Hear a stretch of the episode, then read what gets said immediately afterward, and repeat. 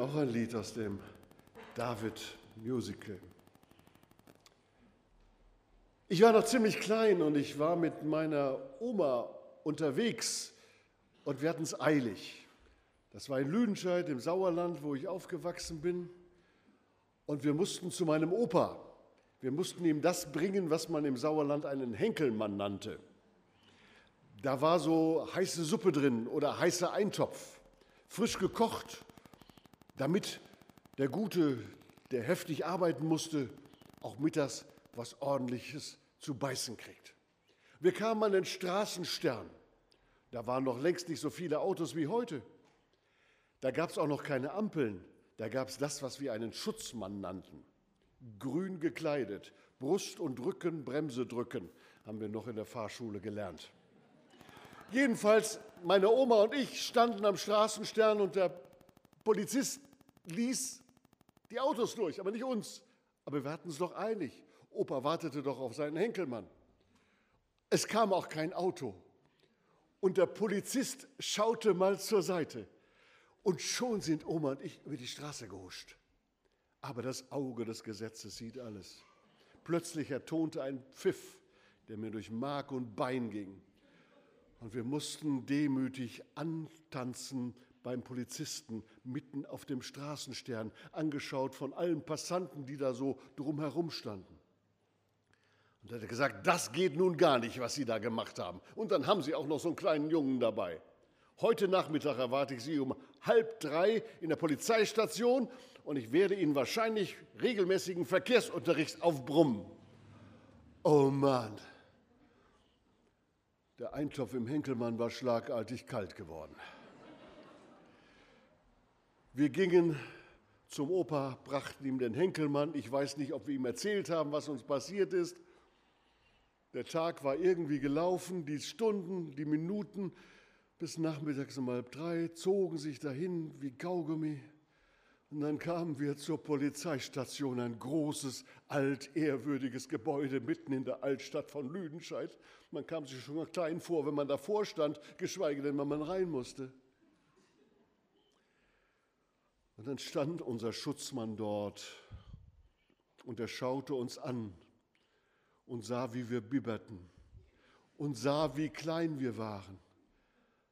Und dann sagte er, Sie wissen, dass Sie einen Fehler gemacht haben, aber ich will Gnade vor Rechter gehen lassen. Machen Sie es nicht wieder, der Verkehrsunterricht ist gestrichen. Und wir gingen raus und wir taumelten raus aus diesem Gebäude und die Sonne schien viel heller und die Luft war viel klarer. Alles war gut. Ich kann es kaum fassen, mein Gott spricht mich frei. Henning Kapp hat das vorhin erwähnt, er zitiert. Es ist auch schon mal schön, wenn ein Schutzmann, ein Polizist einen freispricht. Wenn ich heute daran denke, kommt mir das vor wie eine Bagatelle, wie eine Banalie, eine, eine banale Geschichte. Aber damals war das was ziemlich Dickes.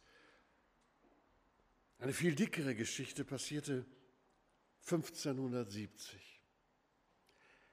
Da saß ein Mann im Gefängnis in Antwerpen.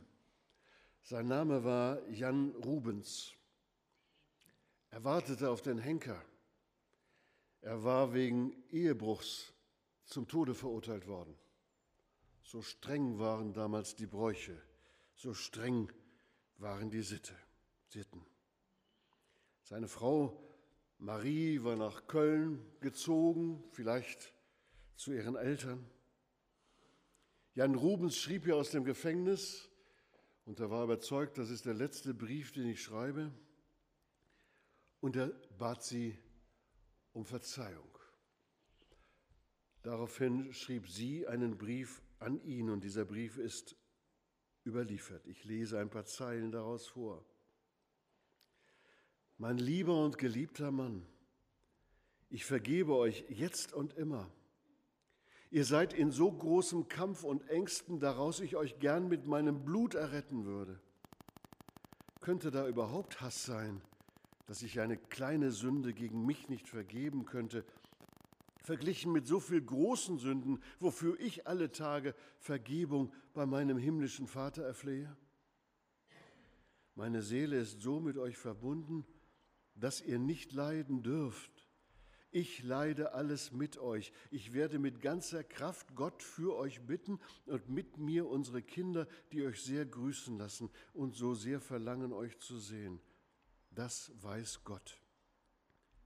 Geschrieben zu Köln am 1. April, nachts zwischen 12 und 1. Nachsatz, schreibt doch nicht mehr, ich unwürdiger Mann. Es ist euch doch vergeben eure treue Ehefrau Marie Rubens. Der Brief, das war damals so wie heute, kam nicht direkt zu Jan Rubens, sondern er musste erst geprüft werden. Und irgendwie gelangte er auch zu den Richtern in Antwerpen. Die waren so gerührt von diesem Brief dieser Frau, dass sie nach zwei Jahren Haft Jan Rubens freigesprochen haben. Sie haben ihn freigelassen. Er musste nicht an den Galgen. Das Ehepaar ist daraufhin nach Siegen gezogen und ist dort geblieben. Sie hatten schon ein paar Kinder. In Siegen bekamen sie einen weiteren Sohn. Sie nannten ihn Peter Paul. Er wurde der berühmte Maler Peter Paul Rubens. Hätte es diesen Brief seiner Mutter nicht gegeben, hätte es ihn nicht gegeben. Und viele bedeutende Gemälde hätten wir nie zu Gesicht bekommen. In einer Welt, in der es keine Gnade mehr gibt, gibt es keine Zukunft mehr. In einer Welt, in der es keine Gnade gibt, gibt es keine Hoffnung mehr. Und egal, ob die Geschichten klein und harmlos sind, wie damals bei meiner Oma und mir, oder hochdramatisch und lebensbedrohlich, wie bei Jan Rubens im 16. Jahrhundert, wir brauchen Gnade. Wir alle brauchen Gnade immer wieder. Gnade heißt, ich bekomme etwas geschenkt, etwas, was mir eigentlich nicht zusteht. Ich bekomme etwas geschenkt, was ich mir nicht verdienen konnte. Ich bekomme Freiheit geschenkt, Freiheit, die ich mir nicht verdient habe. Ich bekomme Liebe geschenkt, Liebe, deren ich nicht wert bin. Gnade heißt, ich darf noch mal ganz von vorne anfangen. Gnade heißt, alles, was bis hierher gegolten hat, gilt ab jetzt nicht mehr. Ich kann nicht bezahlen. Gnade kann ich nicht bezahlen. Und ich muss Gnade auch nicht bezahlen. Ich kann sie nicht mal wieder gut machen. In unserer Familie war das ein Satz, der wurde immer wieder gesagt, auch von meiner Oma, wenn irgendjemand ihr was Gutes getan hatte. Ich mache dir das wieder gut. Kennt ihr diesen Satz auch? Ich mache dir was wieder gut. Das heißt, ich werde irgendwie bezahlen für das, was du mir hier Gutes getan hast. Ich lasse das nicht auf mir sitzen, diese Wohltat. Wir haben das, glaube ich, alle irgendwie tief verinnerlicht. Jede Leistung erwartet eine Gegenleistung. Wenn ich etwas geschenkt bekomme, dann muss ich was wieder schenken. Das ist ja schon bei jedem Geburtstag so. Neulich waren wir auf einem runden Geburtstag und haben angestrengt überlegt, was diejenigen, die wir da besucht haben, uns zu unseren runden Geburtstagen denn geschenkt haben. Manche wünschen sich heute Geld, das ist so ein bisschen blöd, weil Geld ist Geld. 50 Euro sind 50 Euro. Man kann nicht irgendwo im Sonderangebot irgendwas billig erstehen und den Eindruck erwecken, es hätte viel mehr gekostet. Also, wenn die uns 50 Euro geschenkt haben, müssen wir schon auch 50 Euro. Man kann sich ja nicht lumpen lassen. Also, das ist einfach so. Man kann natürlich überlegen, ob das Geschenk damals ein wirkliches Geschenk war, wenn wir das mit einem Geschenk dann irgendwie wieder aufrechnen. Aber man möchte ja nicht aus dem Rahmen fallen und man möchte auch nicht in der Schuld eines anderen stehen. Am besten führt man ein Buch. Was habe ich von wem wann geschenkt bekommen? Das funktioniert bei uns nach dem alten Geschenk des Handels. Für jede Leistung muss ich eine Gegenleistung erbringen. Früher hieß das Ware gegen Ware. Heute heißt das Ware gegen Geld. Es heißt manchmal auch Hilfe gegen Hilfe. Also wenn er dir beim Umzug hilft, wenn er mal umzieht, erwartet er, dass du ihm dann auch hilfst. So kann man auch ganze Häuser bauen. So sind manche Siedlungen entstanden. Man hat sich gegenseitig geholfen. Das ist wunderbar und das ist kostbar. Jede Leistung erwartet eine Gegenleistung. Das ist ein archaisches Gewohnheitsgesetz zwischen Menschen. Nun denken wir Menschen, das gilt auch für unser Verhältnis zu Gott. Das gilt auch für unsere Beziehung zu Gott. Ich gebe ihm was, also muss er mir was geben. Oder er gibt mir was, dann muss ich ihm wieder was geben, sonst könnte er mir ja möglicherweise beim nächsten Mal nicht geben, worum ich ihn bitte. Das aber ist Religion. Das ist Religion. Ich opfere etwas, damit die Götter mir gnädig sind. Ich gebe etwas, damit die Götter mir etwas Gutes tun.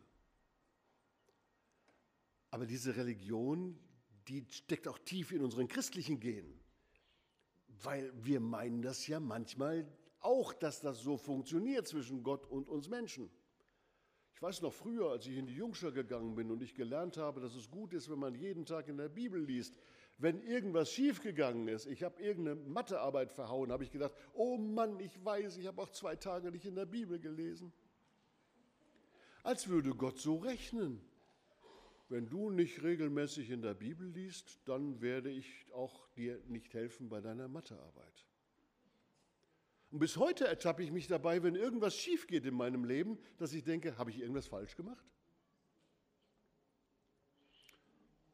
Bin mal gegen so einen Laternenpfahl gelaufen, als ich noch ein bisschen kleiner war. Da sagte mein Papa diesen klugen Satz, die kleinen Sünden bestraft der liebe Gott sofort. Und ich habe überlegt, was meine kleine Sünde gewesen ist. Und ich habe natürlich auch überlegt, wenn das bei den kleinen Sünden so, schon so ist, wie wird das wohl bei den großen sein? Also da sieht man doch ziemlich arm und ziemlich alt aus. Ist das so zwischen Gott und Menschen? Ich gebe ihm und er gibt mir. Das Evangelium sagt, die Bibel sagt, nein, nein und nimmer, immer wieder nein. Gott schenkt dir seine Liebe und er wartet nicht zurück. Gott schenkt dir seine Gnade. Du kannst sie dir nicht kaufen, du musst sie dir nicht kaufen. Das ganze Kirchenjahr feiert ein Geschenk Gottes nach dem anderen. Weihnachten, Gott schenkt uns seinen Sohn. Karfreitag, Gott schenkt uns Vergebung unserer Schuld. Ostern, Gott schenkt uns ewiges Leben. Pfingsten, Gott schenkt uns seinen Heiligen Geist.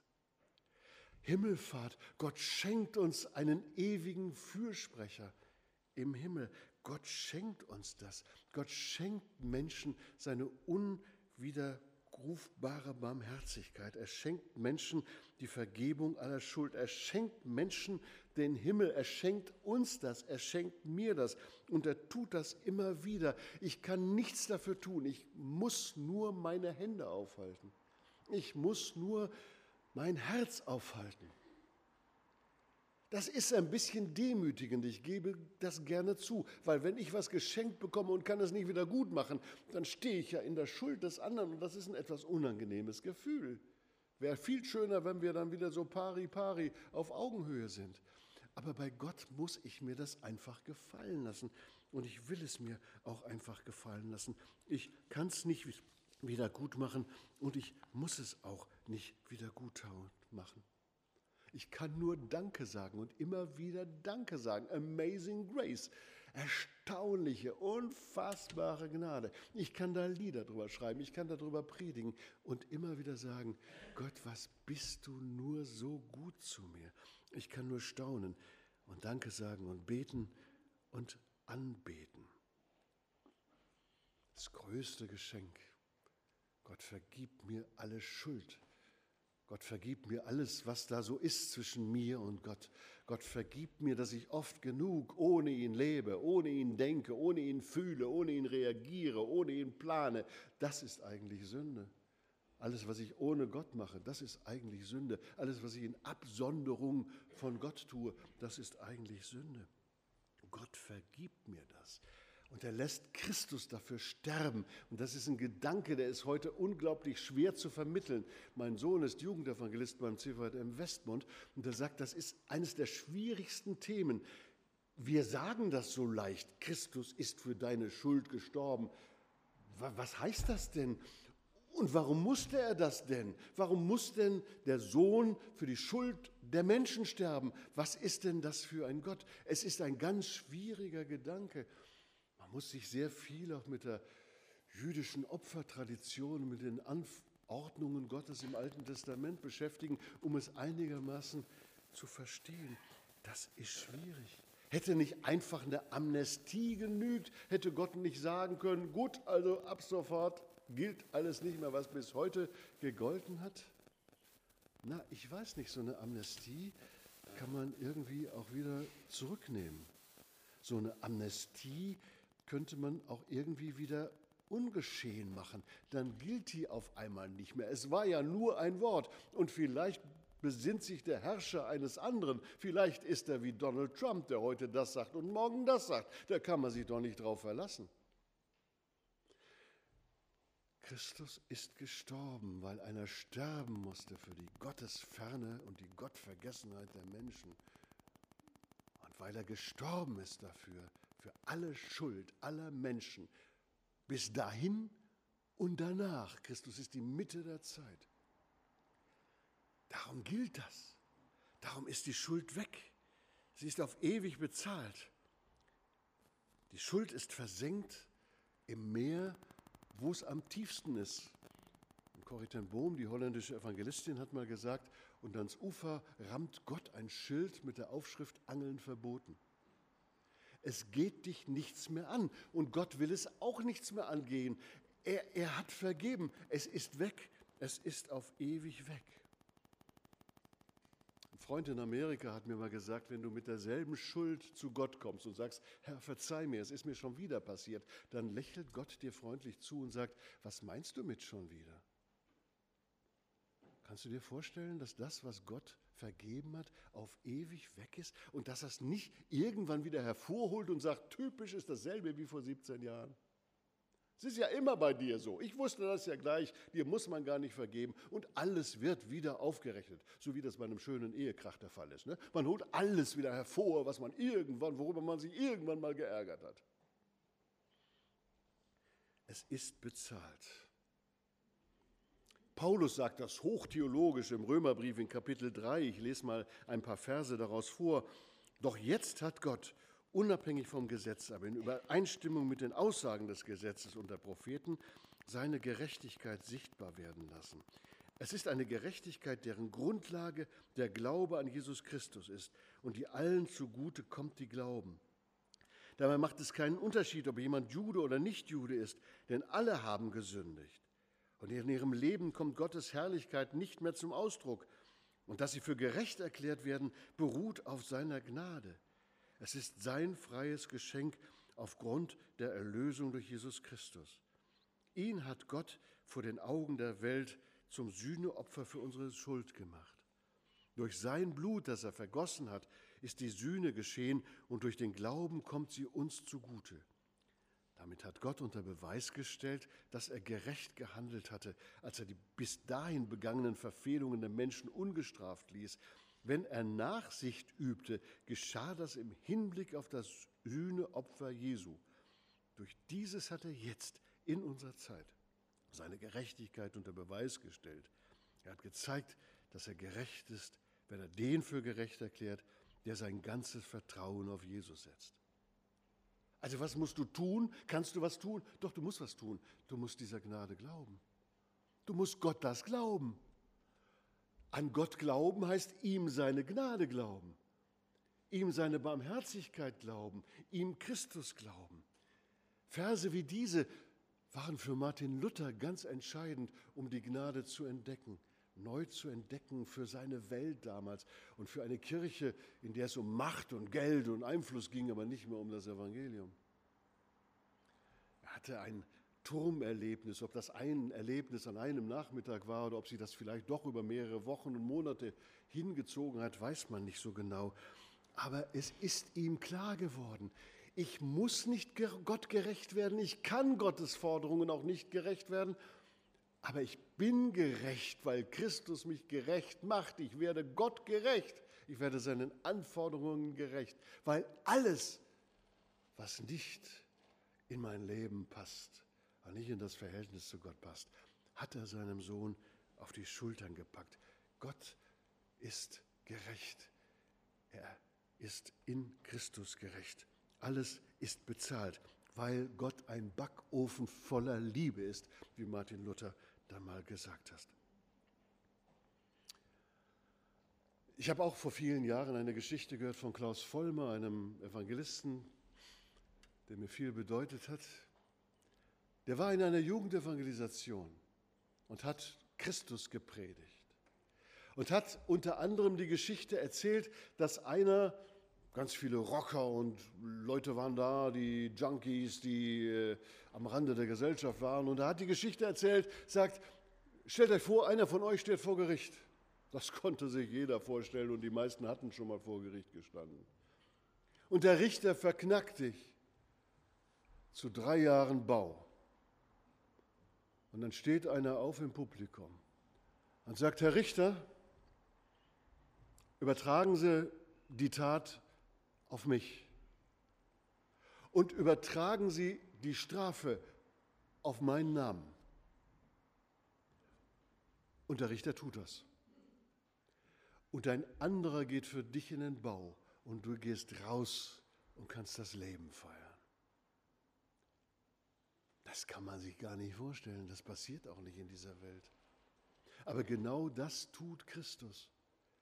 Er sagt, übertragt alles, was er, was sie in ihrem Leben bisher angestellt hat. Alles, was Gottes Vergebung nötig hat zwischen Menschen. Alles, was ohne ihn passiert ist. Übertragt das alles auf mich. Und übertragt dann die Strafe, die man dafür bekommen muss, auf mich. Und dann geht er nicht nur in den Bau für uns, sondern er geht in den Tod für uns. Das ist das Evangelium. Gnade. Gnade, die freispricht. Wir alle sind Freigesprochene, wenn wir denn wollen. Freigesprochen. Damals im Mittelalter gab es so eine bestimmte Übung, die vollführten manchmal Mönche, man nannte das Nabelschau. Die schauten dann immer auf den eigenen Nabel und dachten über ihr, ihre Vergehen nach. Das kann durchaus helfen, um sich mal bewusst zu machen, wer man eigentlich ist. Aber wir brauchen keine Nabelschau mehr machen.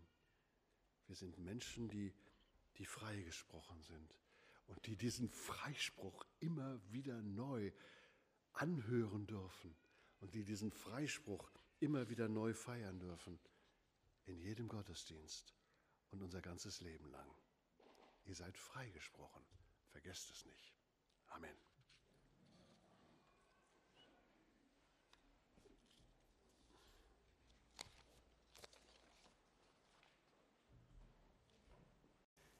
Ja, was eine Ungerechtigkeit, oder? Ja, könnt ihr nachempfinden, was ich da gerade gefühlt habe? Da arbeitet jemand drei Tage und er kriegt das Gleiche, was ich bekomme für einen ganzen Monat. Ich meine, es war der Februar, es waren nur 28 Tage. Ja, dann macht jemand so. Aber ich weiß nicht, ob ihr das kennt. Vielleicht nicht solche Situationen, vielleicht ähnliche, wo du das Gefühl hast, das ist doch jetzt nicht fair. Das ist nicht ganz fair. Ich meine, wenn du in einer Familie mit mehreren Geschwistern aufwachst, dann hast du das Gefühl ganz, ganz schnell, bei mir lief es natürlich immer fair, weil meine Mutter versucht hat, das ganz, ganz, ganz, ganz fair und gerecht aufzuteilen. Ja. Sie hatte es da so ein bisschen übertrieben, würde ich sagen. Da gab es einen klaren Plan und keiner sollte irgendwie versuchen, mehr zu machen als der andere. Alles war ganz klar verteilt. aber auch wir haben natürlich immer Sachen gefunden, die wir völlig ungerecht fanden. Ja? Warum muss der eine jetzt in der einen Woche immer nur das, den Getränkedienst machen und Getränke aus dem Keller holen, während der andere zweimal in der Woche das Bad putzen muss? Das ist nicht ganz fair. Ja? Angaben meiner Mutter war das irgendwie zeitmäßig angeblich insgesamt eine relativ gleich verteilte Aufgabe. Also ihr merkt, das war schon ein Thema bei uns. Aber spätestens, wenn es anfängt, dass ich mit zwölf meinen ersten Film ab zwölf geguckt habe, als Erster, ja, Erstgeborener, und mein Bruder, der konnte natürlich seinen ersten Film ab zwölf bereits mit sieben Jahren gucken. War ja nicht so schlimm. Ne? Vater hatte den gesehen, wir auch alle, das war. Und ich weiß nicht, ob du so Situationen kennst, aber ich denke mal ja. Ich denke, jeder von euch kennt Situationen, ähnliche wie gerade eben, wo wir das Gefühl haben, das ist nicht so ganz fair. Ob das in der Firma jemand ist, wo man mitbekommt, der macht doch eigentlich nicht viel mehr als ich und der kriegt doch irgendwie mehr. Er kriegt am Ende des Monats ein bisschen mehr. Wofür eigentlich? Oder es ist doch nicht fair, dass der eine das bekommt und der andere für eine ähnliche Aufgabe was ganz anderes. Das Thema Gerechtigkeit ist ein sehr, sehr schwieriges Thema. Ja? Und ich glaube, ja, aktuell sowieso, ja, in der Politik oder in den Wahlen, die gerade vor uns stehen, da ist es auch ein Thema. Das soziale Gerechtigkeit, was ist eigentlich gerecht? Ist es gerecht, dass der das verdient und der das? Es ist in aller Munde. Keine Angst, ich werde euch heute Abend nicht viel über Politik sagen, werde euch auch nicht sagen von hier vorne, wen ihr zu wählen habt als gute Christen. Ich glaube, dass wir da natürlich eine Verantwortung haben und mich interessiert das auch alles so ein bisschen. Aber damit werde ich euch heute verschonen, keine Angst. Aber die Frage ist, wie ist das mit der Gerechtigkeit? Und Wolfgang hat das eben schon gesagt. Es ist eine Geschichte, die wir uns natürlich nicht ausgedacht haben, sondern die ganz ähnlich in der Bibel steht. In der Bibel ist das ganz ähnlich. Dort sind es keine Callcenter, sondern da ist es ein Weinberg. Und das, beziehungsweise ein, ein Markt, wo Leute stehen, die Arbeit suchen. Die kommen da nicht regelmäßig mehrmal im Monat hin, sondern die stehen da einfach im Tag über. Am Markt stehen Leute und die suchen Arbeit. Und der Arbeitgeber, der Weinbergbesitzer, der macht sich auf den Weg früh morgens und geht dorthin und schaut, wer ist da.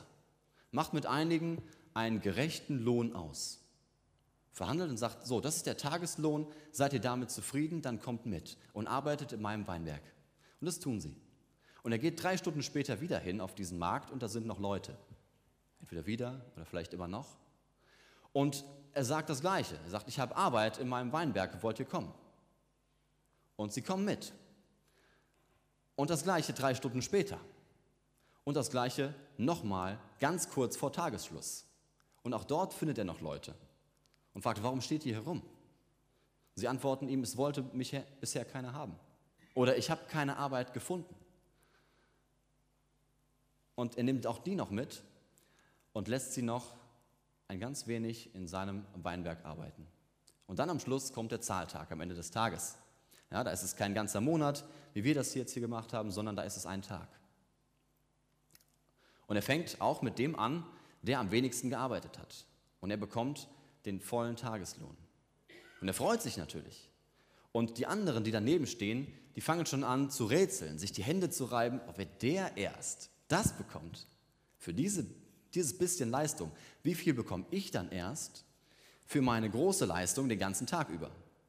Und er bekommt genau das Gleiche. Das, was vereinbart war. Das, was gerecht und fair ist, nämlich den Tageslohn. Und er will sich auch am Schluss beschweren und sagt, warum bekommt der denn so viel und ich nicht mehr? der Weinbergbesitzer sagt, du hast doch das bekommen, was wir vereinbart haben. Und was gut ist. Was, womit du einverstanden bist. Was du brauchst. Und Jetzt bist du neidisch nur, weil der andere vielleicht mehr hat. Bist du grimmig nur, weil ich jetzt gnädig bin oder gütig? Und dieses Gleichnis ist nicht einfach so erzählt, weil Jesus sagt, ich möchte euch mal ein Gleichnis über Gerechtigkeit erzählen, sondern da geht es eigentlich um was ganz anderes. Jesus erzählt dieses Gleichnis mit den Worten, so fängt er an, mit dem Reich Gottes oder mit dem Himmelreich geht es folgendermaßen zu, wie mit einem Weinbergbesitzer der. Und dann geht es los. Also das ganze Gleichnis oder die ganze Geschichte ist ein Gleichnis, mit dem Jesus etwas deutlich machen möchte über sein, über das Reich von, von Gott, wie es in seinem Himmelreich zugeht. welche Werte dort herrschen und wie Gott ist.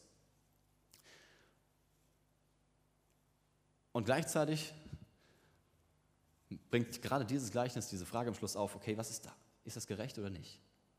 Und jeder, der das liest, der hat vielleicht das ähnliche Empfinden erstmal, das ist doch nicht ganz fair. Und warum nehmen wir dieses Gleichnis heute Abend während dieser Themenreihe Gnade? Weil wir glauben, dass das ganz viel mit Gnade zu tun hat, was wir in diesem Gleichnis finden. Aber auch mit Gerechtigkeit. Und manchmal ist es ja fast so eine Frage, dass man so innerlich ein bisschen streitet und überlegt, wie passt das, passt das zusammen? Gnade und Gerechtigkeit. Bei Gott sind das verschiedene Dinge. Kann man entweder gerecht oder gnädig sein oder kann Gott beides zugleich sein? Und wie sieht das aus?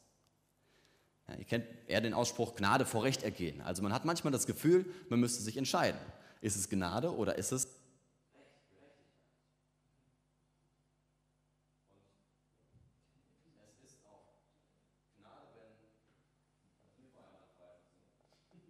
Ich nehme einfach das jetzt.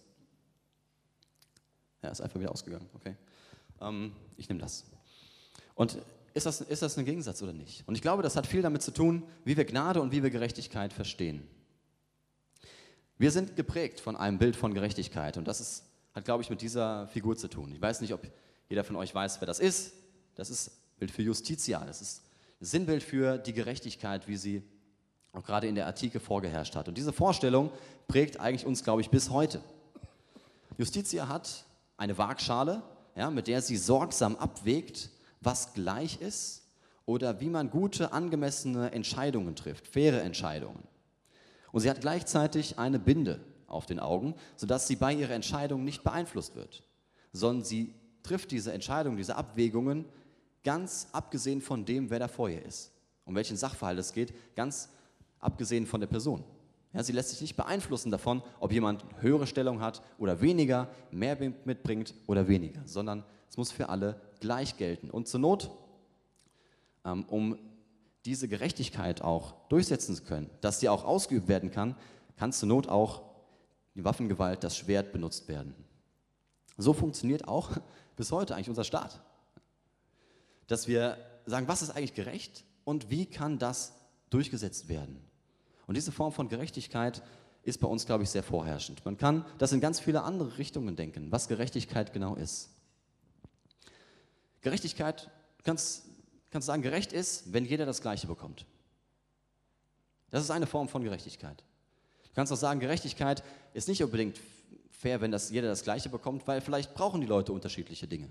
Es ist dann fair, wenn jeder das bekommt, was er braucht. Und das sind zwei ganz unterschiedliche Dinge.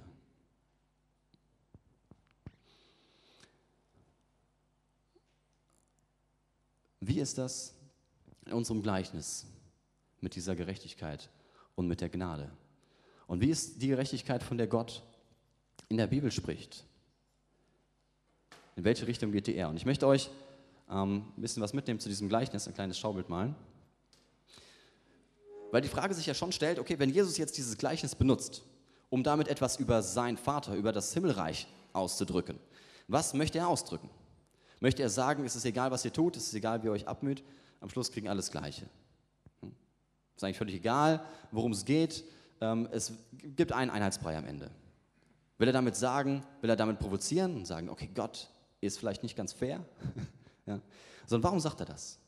Und ich glaube, dass eine Gefahr in diesem Gleichnis liegt, dass wir uns sehr mit diesem Lohn und mit der Arbeit identifizieren.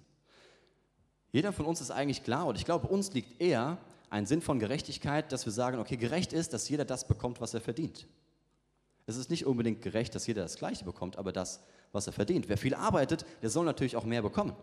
Oder wer höher arbeitet, besser qualifiziert ist, der soll mehr bekommen. So ist unsere Realität. Und deswegen glaube ich, ist da ein Stolperstein bei uns. Bei diesem Bild, dass Gott oder dass der Weinbergbesitzer Leute in seine Arbeit ruft und ihnen einen Lohn gibt. Denn das könnte den Einschein erwecken, als müssten wir doch was tun, wenn wir das auf uns übertragen. Wenn der Weinbergbesitzer etwas über Gott aussagt, müssen wir dann doch etwas tun, etwas bringen, und zwar bei ihm arbeiten. Bekommen wir für diese Arbeit dann irgendwann einen Lohn? Ist das Gnade, dass wir bei Gott vielleicht doch Leistung erbringen müssen, für die wir irgendwann entlohnt werden, wie auch immer diese Belohnung aussieht. Und ich möchte euch einfach ganz kurz mit hineinnehmen, dass ich glaube, dass wir schnell dabei sind, Arbeit als etwas zu sehen, was von heute eher geprägt ist. Arbeit ist eher was, was heißt was Negatives, aber Arbeit ist oft anstrengend. Arbeit ist etwas, was müßig ist. Ähm, man schätzt Arbeit dann, wenn man keine mehr hat, aber in der Arbeit selbst ist es vielleicht nicht unbedingt jetzt das schönste Erlebnis zu sagen, jawohl, ich habe Arbeit, ich darf endlich ganz viel ackern. Ja? Sondern, zumindest ist es mein Erleben, ja? wenn es bei euch ganz anders ist, dann kann das sein, dann sagt mir das. Aber mein Erleben ist, wenn man spricht mit anderen Leuten, auch über die Arbeit und wie es einem geht, dann nimmt das viel Raum ein und oft, oh, ich bin urlaubsreif oder ich könnte mal wieder Urlaub gebrauchen oder der war erst zwei Wochen und ich könnte schon wieder einen gebrauchen. So. Aber das ist was Anstrengendes. Und ich glaube, wenn wir in die Bibel gucken, dann sehen wir ein viel größeres Bild noch von dem, wer wir für Gott sind. Wir sind für Gott nicht in erster Linie Arbeiter für einen Lohn, sondern wenn wir in Epheserbrief schauen, zum Beispiel Epheser 2, Vers 19, da sagt, wird uns zugesagt, wir sind jetzt Gottes Hausgenossen. Wir sind Gottes Hausgenossen. Was passiert da, wenn der Weinbergbesitzer, ich kann nicht gut zeichnen, deswegen versuche ich es erst gar nicht, wenn der Weinbergbesitzer hier hingeht zu dem Markt, wo Leute stehen.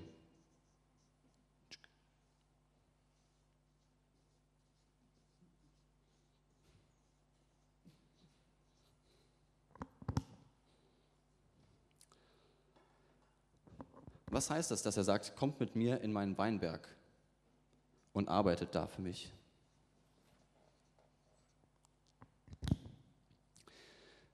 Die Bibel sagt uns, dass wir in erster Linie nicht Gottes Arbeiter sind, sondern dass wir seine Hausgenossen sind. Und ich glaube, dass damit gemeint ist, dass wir Teil von dem Weinberg sein dürfen. Die Leute damals, die haben mit Arbeit viel mehr verbunden als einfach etwas, was man irgendwie noch haben sollte, was irgendwie acht Stunden geht und dann ist vorbei, wo man eine Stechuhr hat, sondern Arbeit in einem Weinberg, in einem Betrieb, das hatte damit zu tun, dass man Teil dessen wird. Teil dieser Familie, dass man für diesen Tag mit verpflegt, versorgt wird und Anteil hat an dem, was hier passiert. Denkt an den verlorenen Sohn. Wir werden uns mit ähm, dieser die Geschichte aus Lukas, 9, äh, Lukas 15 auch noch beschäftigen in der nächsten Zeit. Deswegen werde ich dazu nicht viel sagen. Aber da sind zwei Söhne. Und dieses Bild, was wir dort finden von Gott als dem Vater, ist ein sehr positives. Und seine Söhne arbeiten aber selbstverständlich mit. Das sind aber nicht seine Arbeiter sondern das sind sie, die sich einklinken in seine Sache, die bei ihm sind, die zu ihm gehören, die seinen Schutz, seine Fürsorge ähm, mit genießen, aber natürlich auch mit bei dem mitmachen, was der Vater macht. Da sein Herz schlagen lassen, wo der Vater sein Herz hat. Oder Jesus sagt an anderer Stelle, als er ganz viele Menschen sieht, die ihn noch nicht kennen, sagt, das ist eigentlich wie eine große Ernte. Und er sagt, schick, mein, mein, Vater, der Herr dieser Ernte, soll Arbeiter in seinen Weinberg schicken. Ja? Also Gottes Arbeiter zu sein, heißt Teil von seiner Familie zu sein, zu ihm zu gehören und seine Sache zu unseren zu machen. Mit sich einzuklinken in der Mission Gottes, anderen Leuten das zu erzählen, was er für uns getan hat und wie er uns sieht.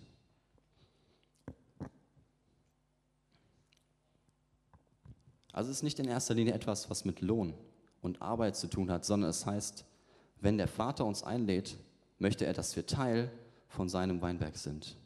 Und man muss bei einem Gleichnis aufpassen, ja, dass man nicht jeden einzelnen Teil rauspickt und sagt, das steht für das, das steht für das, das steht für das, sondern es gibt oft einen Kern, um den es geht. Und trotzdem verdeutlichen einzelne Dinge natürlich auch etwas.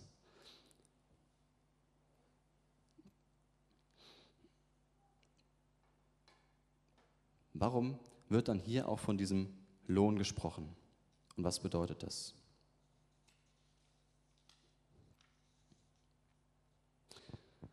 Und die spannende Frage ist ja, wo ist in diesem Text jetzt die Gnade? Wo habt ihr das Gefühl, dass in diesem Text etwas deutlich wird, warum wir den ausgewählt haben, was Gott gnädig ist? Es ist oft diese Stelle am Schluss, dass wir merken, okay, Gott gibt eigentlich mehr, als wir brauchen oder mehr, als wir vielleicht verdient hätten. Denn darin sehen wir ein Stück dieser Gnade, dass Gott demjenigen, der wenig arbeitet, der nur ganz kurz in seinem Weinberg ist, das gleiche gibt wie allen anderen. Und gefühlt gibt er mehr. gibt er im Überfluss. Das ist das, was ja das Gerechtigkeitsempfinden anspringen lässt, zu sagen, warum kriegt der im Verhältnis mehr als ich? Und oft wird, glaube ich, das Gleichnis ja, darin erschöpfend gesehen, dass wir darin diese Gnade sehen, dass wir einfach sagen, okay, Gottes Gnade ist eben, dass seine Gnade unser Gerechtigkeitsempfinden sprengt. Dass es größer ist. Und das stimmt. Oder dass Gott uns überreich beschenkt, dass er uns mehr gibt, als wir vielleicht verdient hätten. Ja. Und ich glaube, das ist der Fall. Und trotzdem glaube ich, dass wir die Gnade, von der wir zum Beispiel bei Paulus lesen, ja, der damit ringt, sagt, okay, Gottes Gerechtigkeit ist so wichtig, weil wir dadurch etwas erleben, was Gnade eigentlich bedeutet. Dass wir das hier in einer ganz anderen Stelle sehen. Und wichtig dazu ist zu verstehen, was Gerechtigkeit in der Bibel meint. Gerechtigkeit meint in der Bibel zwei, zwei Stränge, die nebeneinander laufen. Und das ist keine Wortglauberei, dass wir mit unserem heutigen Gerechtigkeitsempfinden sagen, ach, da ist gar nicht so richtig Gerechtigkeit, wie wir sie kennen, gemeint, sondern in der Bibel meint Gerechtigkeit Gottes zwei Dinge. Und zwar das eine, tatsächlich das, was unserem Recht ähnlich ist, dass Gott einer ist, der richten wird. Der sagen kann, das ist gut und das ist nicht gut. Der Leute fair behandelt und sagt, der, der offenlegt das, was nicht rechtens ist. Sagt, das ist was, was nicht gut ist, das, was zerstört, das, was euch von mir trennt. Sünde nennt die Bibel das. Das, was sündig ist in unserem Leben, das deckt Gott auf. Und er wird einmal richten als gerechter Richter und sagen, das ist nicht gut gewesen in deinem Leben, das ist gut. Und das Problem an dieser Sache ist, dass ähm, wenn Gott das tut und wenn wir versuchen, das aufzurichten, dann werden wir nicht zu Gott kommen können. Das ist das Dilemma, was wir im Römerbrief finden, wo Paulus ganz vernichtend am Anfang erstmal feststellt, okay, wir sind alle Sünder. Das ist fast deprimierend, wenn man die ersten Kapitel liest. Er sagt, alle sind Sünder und eigentlich kann keiner zu Gott kommen. Und ich glaube, dass darin ein Teil dieser Gnade liegt, dass eben Gott sagt, okay, meine Gerechtigkeit, die erschöpft sich nicht darin, dass ich ein Richter bin, sondern im Alten Testament, das meint dieser Begriff der Gerechtigkeit im Alten Testament, dass sie noch etwas Zusätzliches meint, und zwar eine gemeinschaftsstiftende Treue. Also gerecht ist jemand, nicht nur wenn er fair ist, so wie wir das heute oft denken, wenn alles gleich und angemessen verteilt ist, sondern gerecht ist der, der sich jemandem anders zuwendet und der die Gemeinschaft sucht und der dem anderen treu ist. Der ist gerecht. Und Gott, wenn wir über Gottes Gerechtigkeit sprechen, dann spielen diese beiden Dinge eine Rolle. Sein Gott ist der, der offenlegen wird, was wirklich gut und wahr ist. An ihm scheiden sich die Geister, weil er ein gerechter Richter sein wird, aber er ist gleichzeitig derjenige, der die Gemeinschaft sucht und treu ist. Zu uns, seinen Menschen.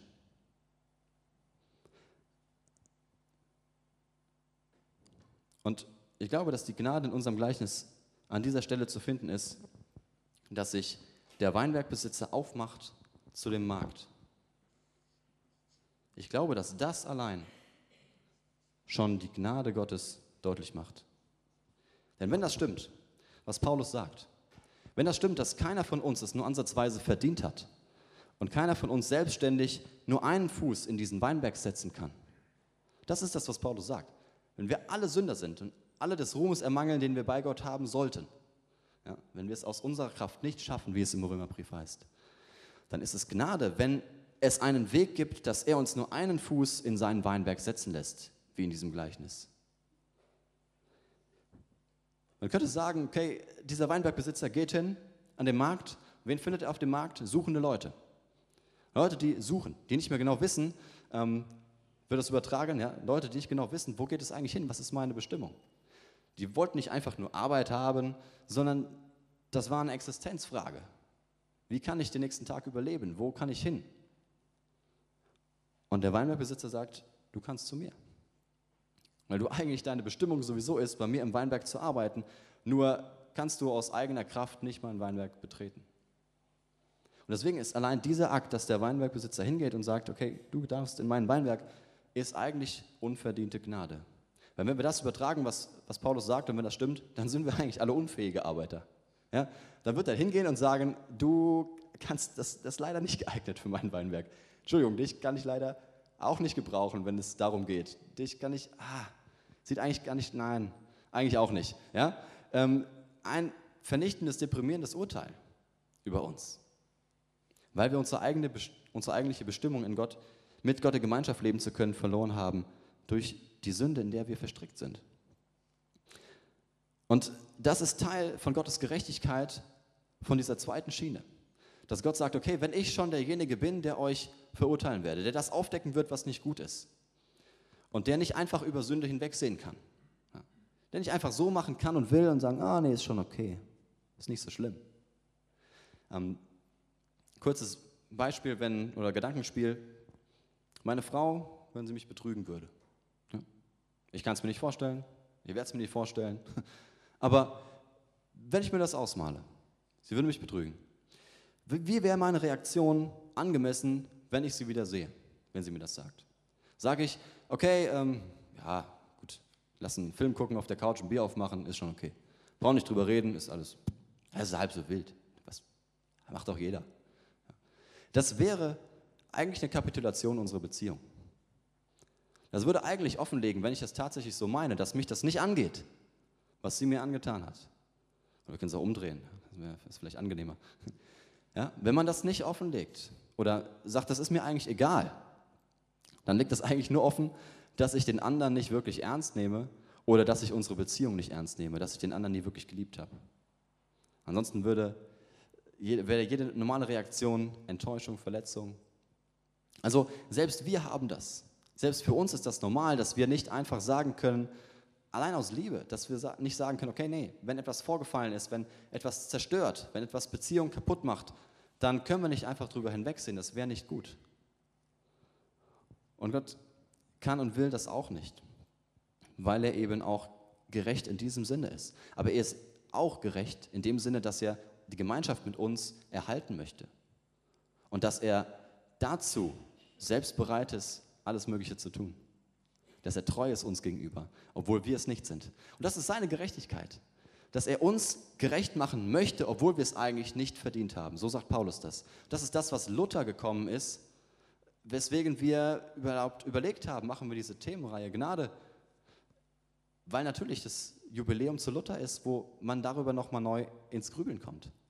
Luther hat genau das erkannt.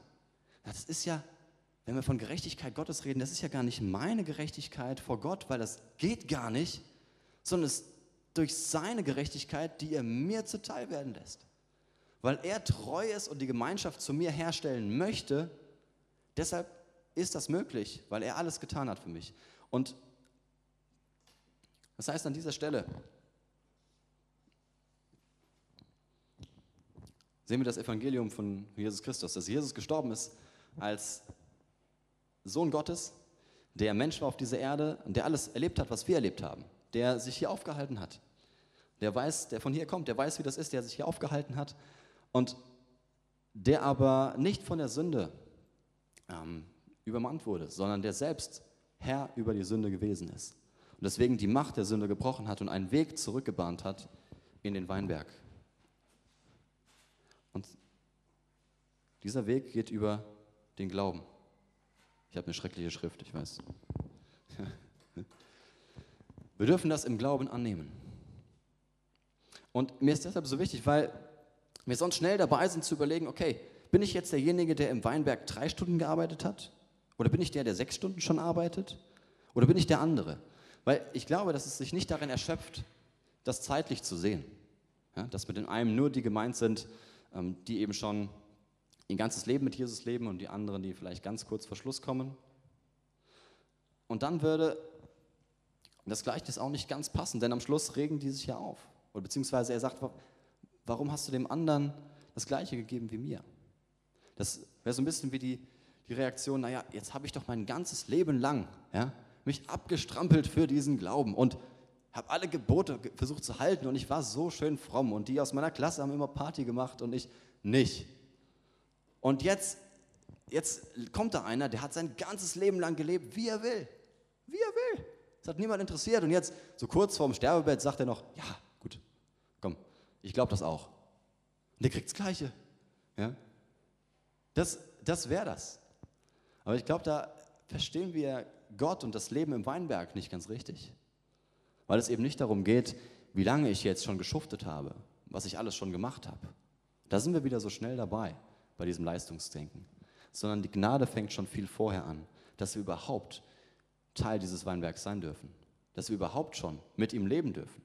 Von ihm was mitbekommen, in Gemeinschaft mit ihm leben können. Und deswegen die letzte Frage nochmal, was, was ist der Lohn, den dann am Schluss trotzdem noch bekommen? Und warum bekommen die alle das Gleiche? Das ist vor allem deshalb, weil man sich einfach fragen muss, okay, was, was drückt dieser Lohn aus? Und dieser Lohn, der am Schluss da ist, das ist die Beziehung zu Jesus.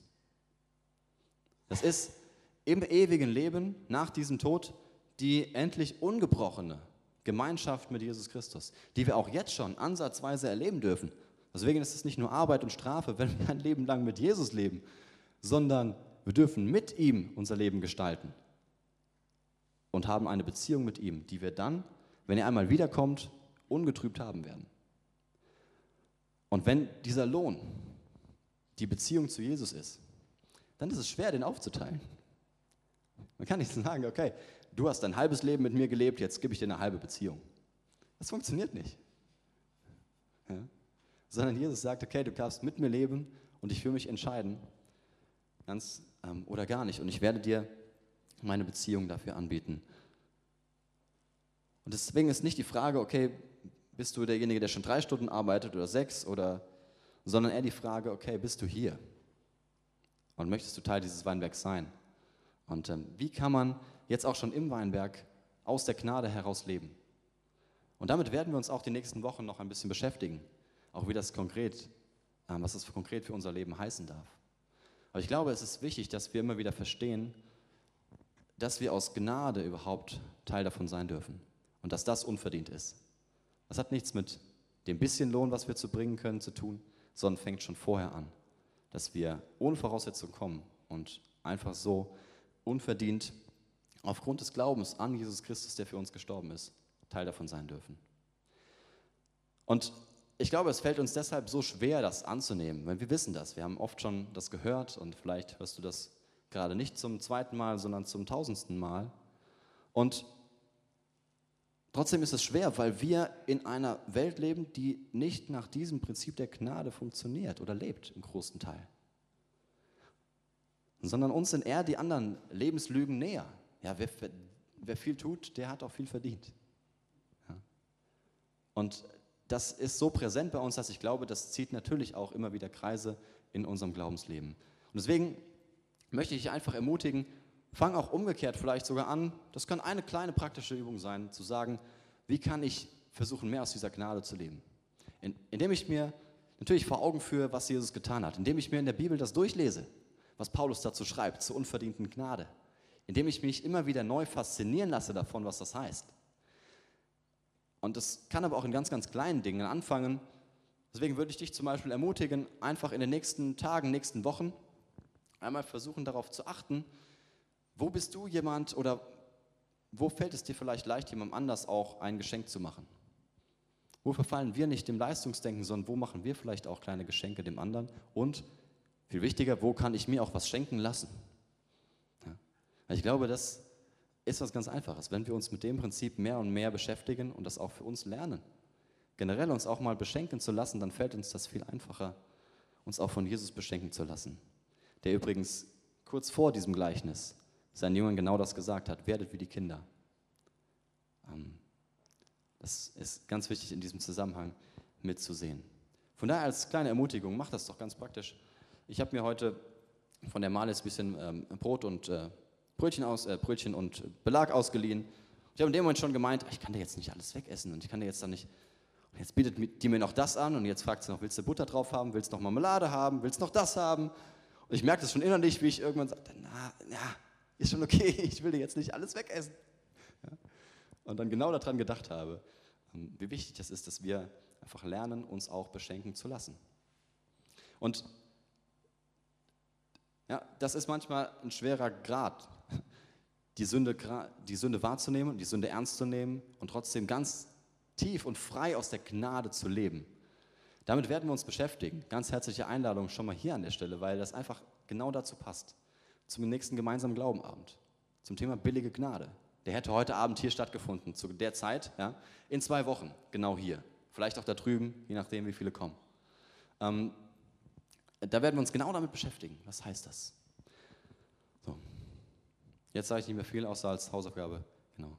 Schaut, lasst euch beschenken. Im Kleinen, aber auch vor allem im Großen von Gott. Amen. Lass dich beten. Vater, ich danke dir für diese unbeschreibliche Gnade.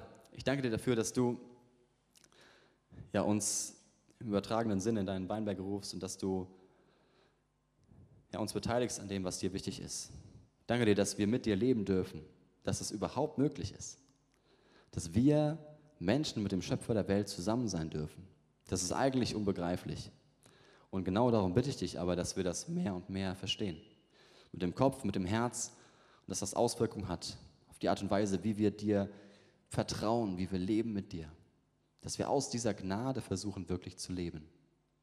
Vater, begleite du uns dafür. Da brauchen wir deine Zuwendung zu, deine Liebe, das unseren Verstand übersteigt. Und Vater, schreibe du uns das ins Herz. Amen.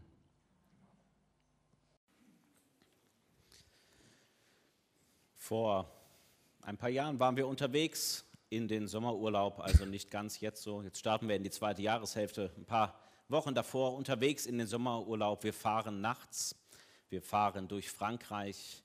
Die haben so tolle Anzeigetafeln, da steht dann immer, was weiß ich, in 20 Minuten solltest du mal eine Pause machen oder da ist Stau hier und da. Und mein Französisch ist nicht so gut und ich frage dann immer in der Regel, was steht denn da? Ist das sozusagen was Wichtiges? Ist das nichts Wichtiges? Die Annika schlief aber und wir fuhren so da lang, nicht so wie hier, eigentlich war die Straße menschenleer, nur ein Auto meins. Und dann fahre ich auf dieses Schild zu und dann sage ich, äh, Schatz, was steht denn da? Und dann steht da FPX 173 Trovit. Wer kein Französisch kann, da steht mein Nummernschild und du bist zu schnell. Kein Auto auf der Straße, kein einziges außer mir. Ich gehe voll in die Eisen. Das, das war so ein bisschen wie Big Brother Gefühl, ja. Irgendwer beobachtet mich, man kann ihn nicht sehen. Aber es ist ein Moment, wo du merkst, ich bin's. Kein anderer. Kein anderer soll bremsen, ich soll bremsen, ich soll reagieren. Und ich wünsche mir, dass wir selbst heute in diesem Gottesdienst ein ähnliches Erlebnis haben. Wenn wir von Gottes Wort reden, wenn wir gleich eine Geschichte hören, die Jesus selbst erzählt hat, dass wir auf sie hören und vielleicht auch zu dem Punkt kommen, das bin ich. Ich bin es. Es geht gar nicht um jemand anders hier in diesem Raum, es geht eigentlich um mich. Es geht um mich und es geht um Gott. Das ist mein Wunsch für diesen Gottesdienst. Und die Geschichte, die ich jetzt euch erzähle, ist eine der bekanntesten Geschichten, die Jesus erzählt hat, als die Menschen ihm damals zugehört haben. Sie steht in Lukas 15. Ich werde nicht diesen ganzen Text lesen, aber ihr könnt ihn gerne auch auf dem Zettel, den ihr für diesen Gottesdienst bekommen habt, zu Hause mitlesen. Sondern ich werde die Geschichte auch erzählen, so wie das Jesus auch gemacht hat. Die Geschichte beginnt in trauter Zweisamkeit. Ein Mann hatte zwei Söhne. Schön. Wir haben vorhin gesagt, ist Gnade, ja, wenn man Kinder bekommt. Ein Mann hatte zwei Söhne. Und dann geht die Geschichte weiter. Und der Jüngere sagt zu ihm, Vater, gib mir den Anteil am Erbe, der mir zusteht, der für mich ist. Und da teilte der Vater das Vermögen unter die beiden, also unter den Älteren und den Jüngeren auf. Das ist frech. Ich weiß nicht, ob ihr das schon mal gemacht habt, gegenüber euren Eltern zu sagen, also irgendwann, wenn du stirbst, bekomme ich sowieso alles, dann machen wir doch einen Deal. Du bist jetzt schon tot. Oder ich tue wenigstens so. Ich tue einfach so, als ob du jetzt schon tot wirst und wir machen das jetzt schon. Gib mir doch einfach das Geld, was ich sowieso irgendwann bekomme, und dann gehen wir geteilte Wege. Und Garantiert hat es dem Vater nicht gefallen und war es nicht das, was sich der Vater gewünscht hat, aber schweren Herzens gibt er seinen Sohn los und er sagt, okay, du bekommst diesen Teil. Du kannst diesen Teil haben, nimm ihn. Und der Sohn, der macht hier etwas richtig Krasses. Der kündigt die Beziehung zum Vater ganz offiziell auf. Ich bin weg und tschüss.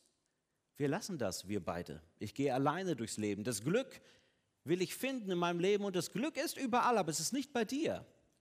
Es ist nicht hier beim Vater, es ist woanders. Und da will ich hin. Ich muss weg vom Vaterhaus, um das Glück zu finden. Und ihr merkt schon, wenn man jetzt das mal so bewerten würde, ist das eine intakte Beziehung zu seinem Vater, wenn man so lebt? Ihr könnt das selber mal ausprobieren zu Hause. Ja? Die Antwort ist nein, ist es nicht. Es ist ein krasses Verhalten, etwas, was klar macht, der andere, dem liegt gar nichts an der Beziehung. Hier scheint etwas wirklich nicht intakt zu sein. Hier scheint etwas gestört zu sein. Und Jesus erzählt die Geschichte ja auch nicht einfach so, sondern er macht mit dieser Geschichte etwas deutlich. Und das werden wir merken, je weiter wir hier in die Geschichte hineingehen. Hier geht es nicht um eine Familienangelegenheit. Das sind keine Erziehungstipps für uns, sondern hier geht es um die Gottesbeziehung. Der Vater und wie er sich verhält in dieser Geschichte, er steht für Gott, er repräsentiert Gott. So geht Gott mit uns Menschen um und die Art und Weise, wie jetzt die Söhne umgehen mit dem Vater, die stehen ein Stück weit für die Möglichkeiten, wie wir auch mit Gott umgehen, wie wir mit ihm umgehen. Und hier ist also bei dem jüngeren Sohn dieses Misstrauen, dieses irgendwie, ich glaube nicht, dass ich hier glücklich werde. Ich werde erst glücklich, wenn ich woanders bin, wenn ich nicht beim Vater bin. Und das ist genau das, was die Bibel mit Sünde meint.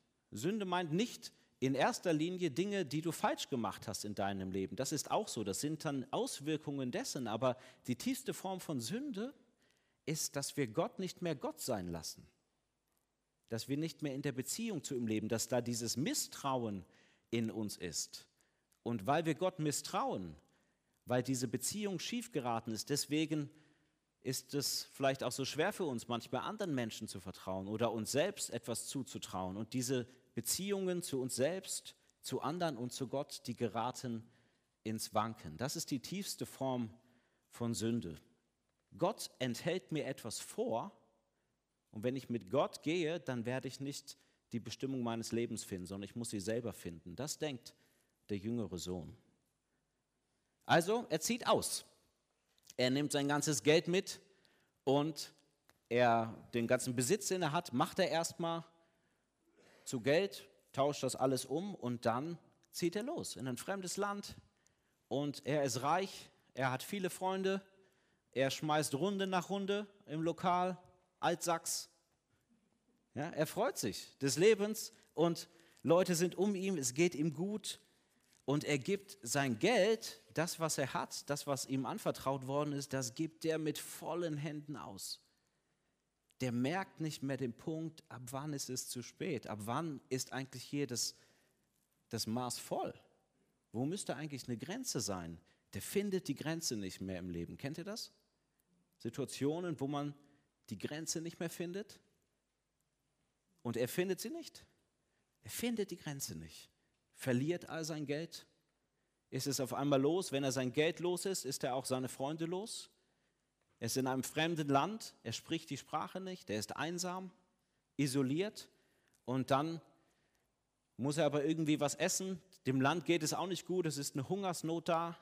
Und dann sagt er, okay, dann nehme ich den niedrigsten Job an, den man sich vorstellen kann. Ich gehe zu den Schweinen und hüte die Schweine. Kein schöner Job und gerade nicht in den Ohren der Juden damals, zu denen Jesus gesprochen hat, da sind die Schweine die unreinen Tiere, da wo du niemals sein willst. Ich weiß nicht, was heute etwas Ähnliches wäre. Vielleicht, ich, also ich kann das wirklich nicht sagen. Es steht dafür, dass du ganz tief gefallen bist, dass du an einem Punkt bist, wo du nie hinkommen wolltest. Und da steht sogar, der hat so Hunger jetzt, jetzt will er sogar vom Schweinefutter essen. So isoliert, versteht ihr das? Das ist dieser jüngere Sohn. Er hat das Maß verloren und jetzt auf einmal ist er ganz alleine und er hat sein Zuhause verloren. Und vielleicht kennen wir das auch. Jetzt auf einmal, wenn der Hunger so groß ist, eigentlich nach dem Zuhause, dann neigt man sogar dazu, das Schweinefutter zu essen. Also das, was einen, wo man sagen würde, da lasse ich eigentlich die Finger von, ähm, da gehe ich dann dran. Ich meine, wie sonst ist das zu erklären, dass Menschen Drogen nehmen, maßlos? Sie versuchen etwas in ihr Leben zu ziehen, was natürlich sie füllt, weil sie auch eine Sehnsucht haben Wir stopfen die Löcher in unserer Seele mit Dingen, die uns eigentlich auf Dauer nicht sacht machen und gut tun. Wir wissen das eigentlich auch, aber irgendwie ist es schwer davon loszukommen.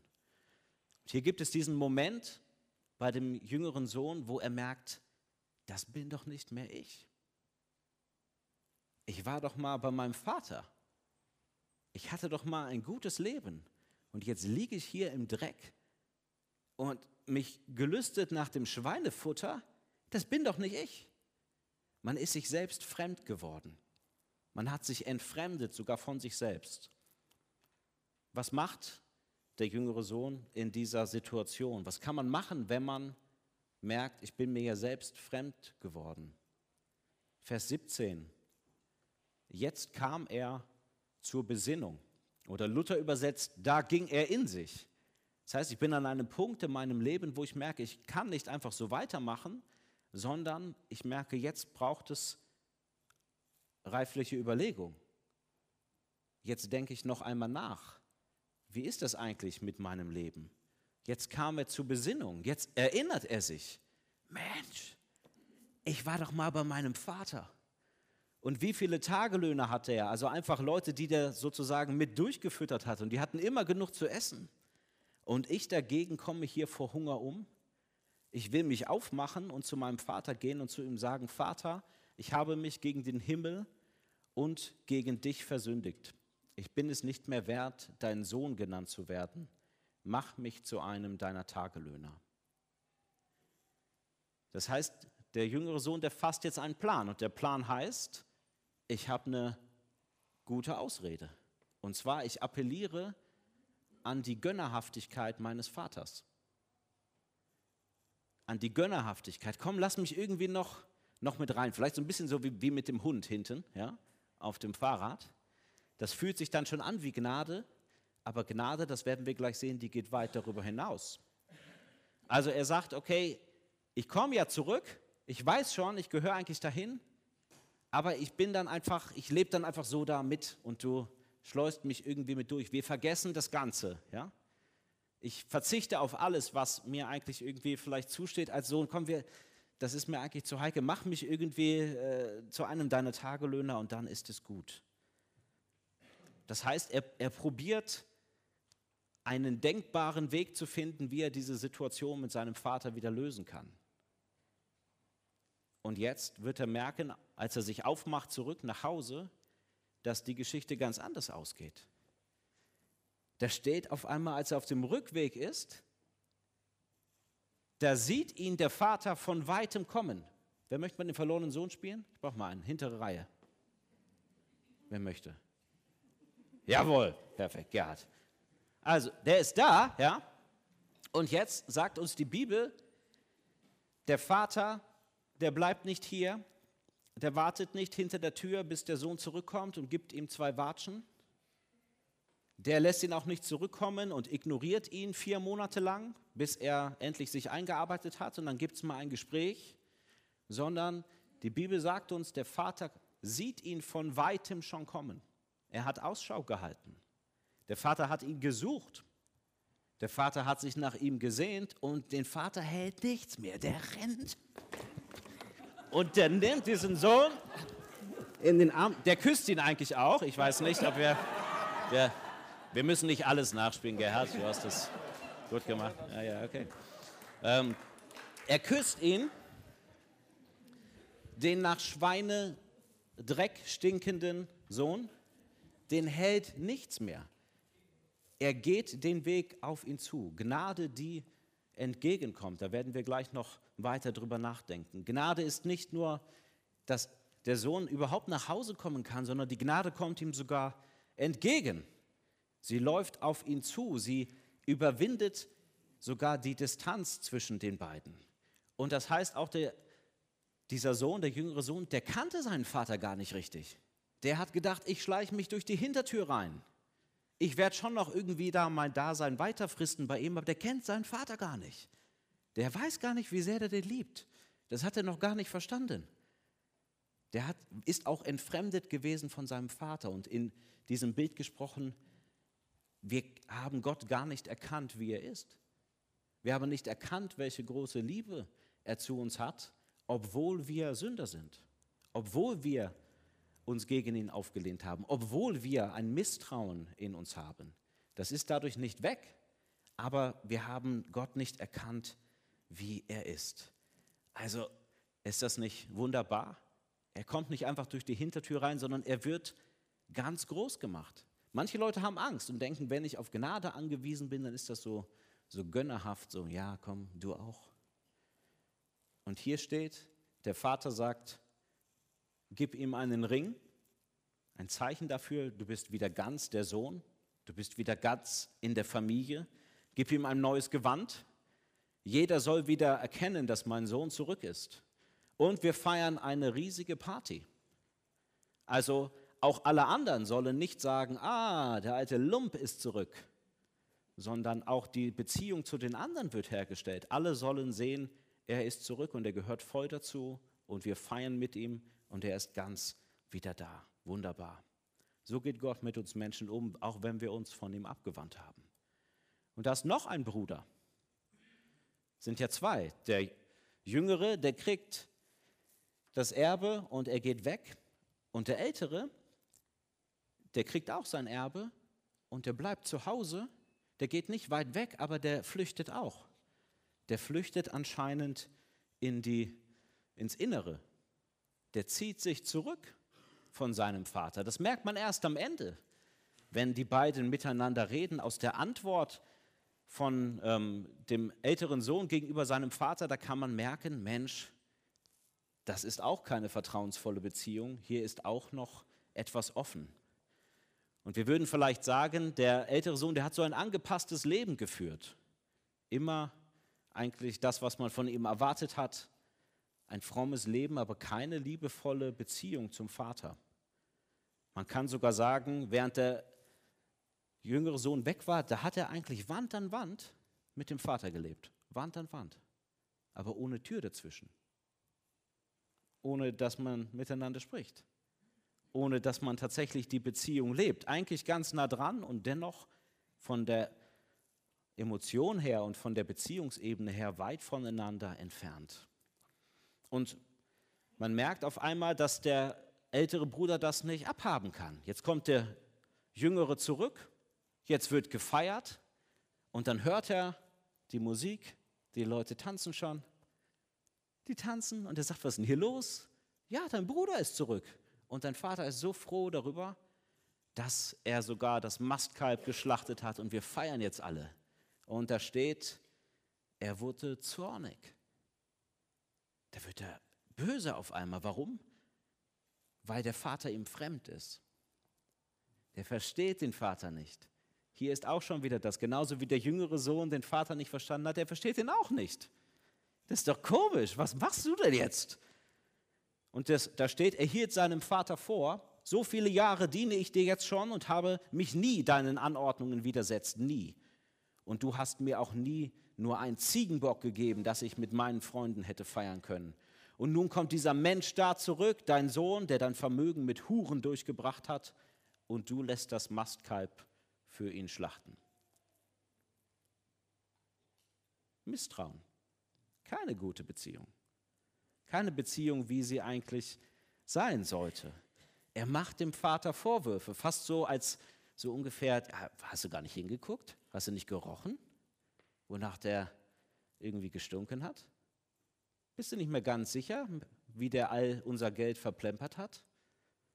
Als wüsste der Vater das nicht. Als wüsste er es nicht, sagte ihm, guck mal, der, der hat's gemacht. Und er meint, er müsste ein Arbeiter sein seines Vaters, ein Diener. Aber er versteht nicht, dass er ein Sohn sein soll. Das sagt ihm der Vater auch. Alles, was mir gehört, gehört auch dir. Du hast einfach nie gefragt. Du hast gar nicht mit mir gesprochen. Du hast mich eigentlich auch nicht so erkannt, wie ich bin. Und der ältere Sohn, der ist unfähig, sich über die Dinge zu freuen, die dem Vater anscheinend Freude machen und sich mit einzureihen in die Feier, die da gerade losgeht. Und man kann auch vielleicht darin sehen, er ist in all den Jahren in seinem inneren Gefängnis, ist er hartherzig geworden. Der spricht nicht mehr von meinem Bruder, der spricht nur noch von diesem Menschen da. Schon krass, wenn du das über deinen Bruder sagst. Ja, der Mensch da, ist aber eigentlich dein Bruder. Da spürst du, da ist etwas kaputt gegangen.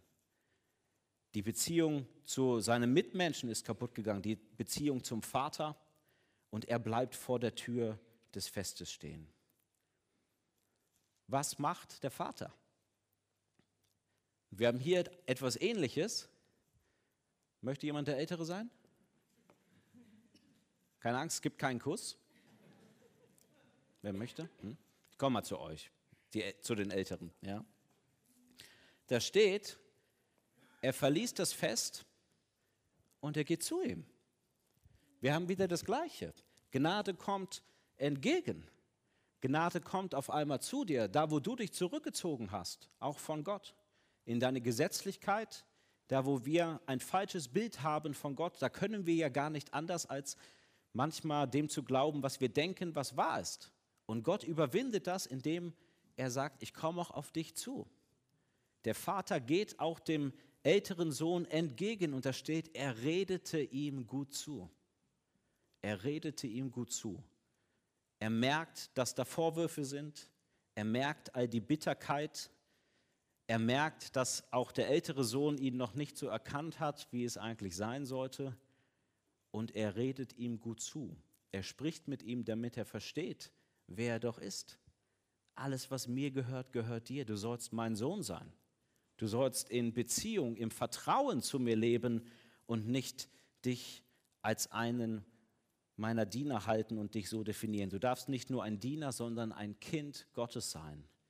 Das ist das, was der Vater dem älteren Sohn klar macht. Und du darfst dich darüber freuen, über das, was ich tue. Der ältere und der jüngere Sohn. Jesus hat diese Geschichte damals erzählt, Menschen, wo er gedacht hat, okay, hier können sich die Leute wiederfinden. Im frommen Judentum, wo es die bis heute gibt, die sehr streng nach den Gesetzen leben und die, die sich davon abgewandelt haben, da waren diese zwei Söhne ein gutes Bild. Und ich habe mich gefragt, was würde Jesus eigentlich heute uns erzählen, wenn er die gleiche Geschichte erzählen würde? Vielleicht würde er noch jemand hinzufügen. Ah, zwei Söhne, und eine Schwester, eine Tochter. Vielleicht würde Jesus heute sagen, es gibt noch jemand anders. Vielleicht könnten wir sagen, eine Tochter, die auch ausgezogen ist, wie der jüngere Sohn, aber nicht so weit weg. Eher so direkt nebendran, sagen wir mal so ein partnerschaftlicher Betrieb zum väterlichen Betrieb, so ganz nebendran und die mit dem Geld, wie die Frauen halt so sind, ja, viel besser umgegangen ist.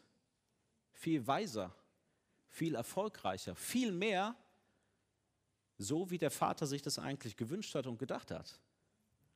Leute, die wirklich etwas einsetzen und aus diesem Geld etwas machen, etwas Gutes machen. Und zwar etwas Tolles, wo man merkt, ja, das ist doch eigentlich gut. Etwas, was den Vater stolz gemacht hat.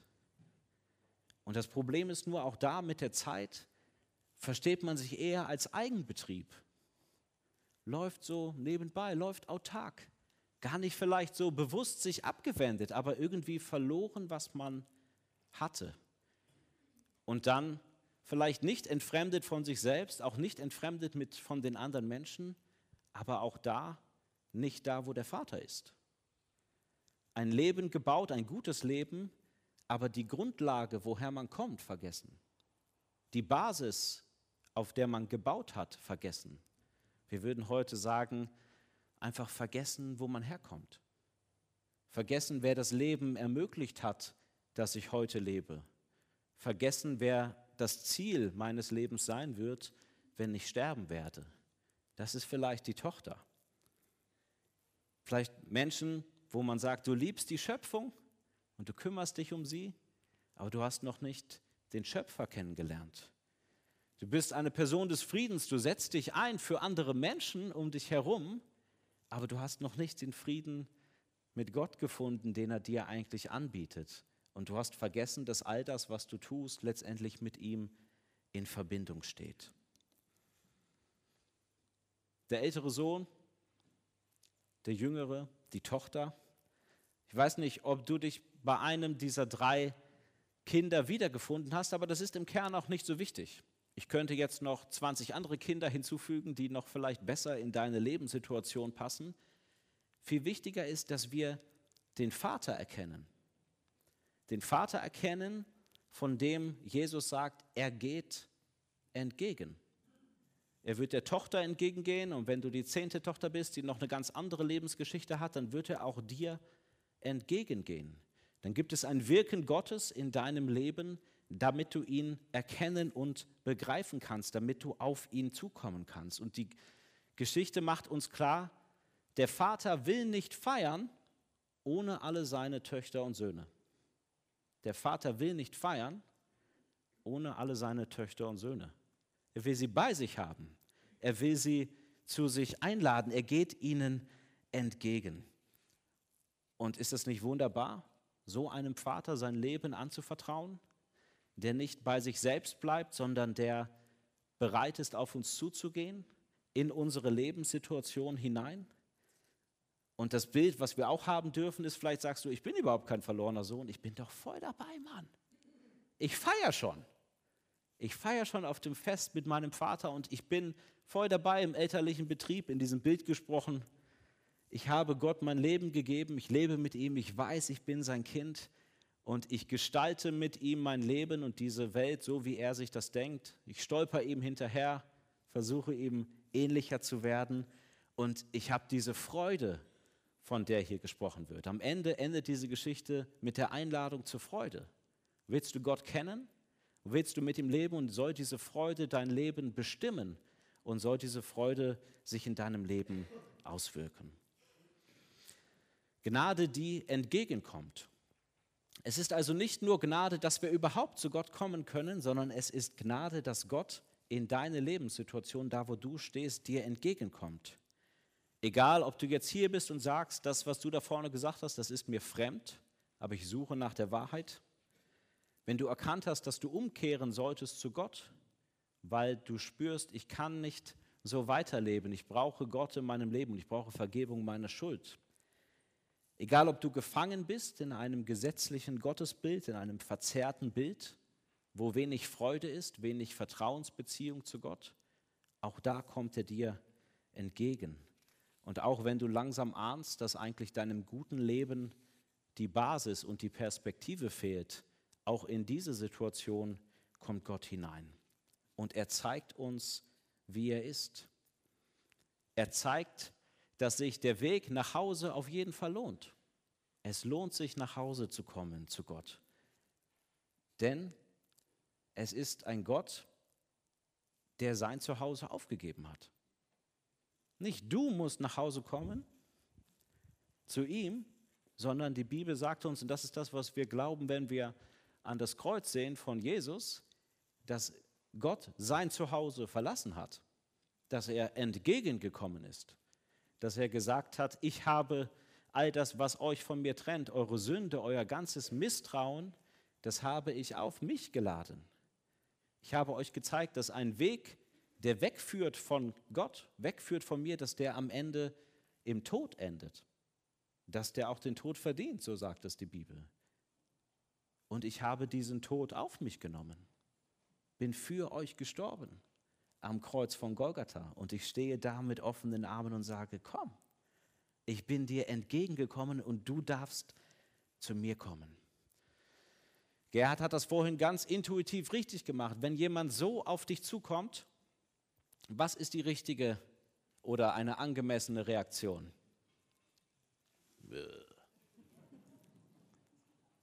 So?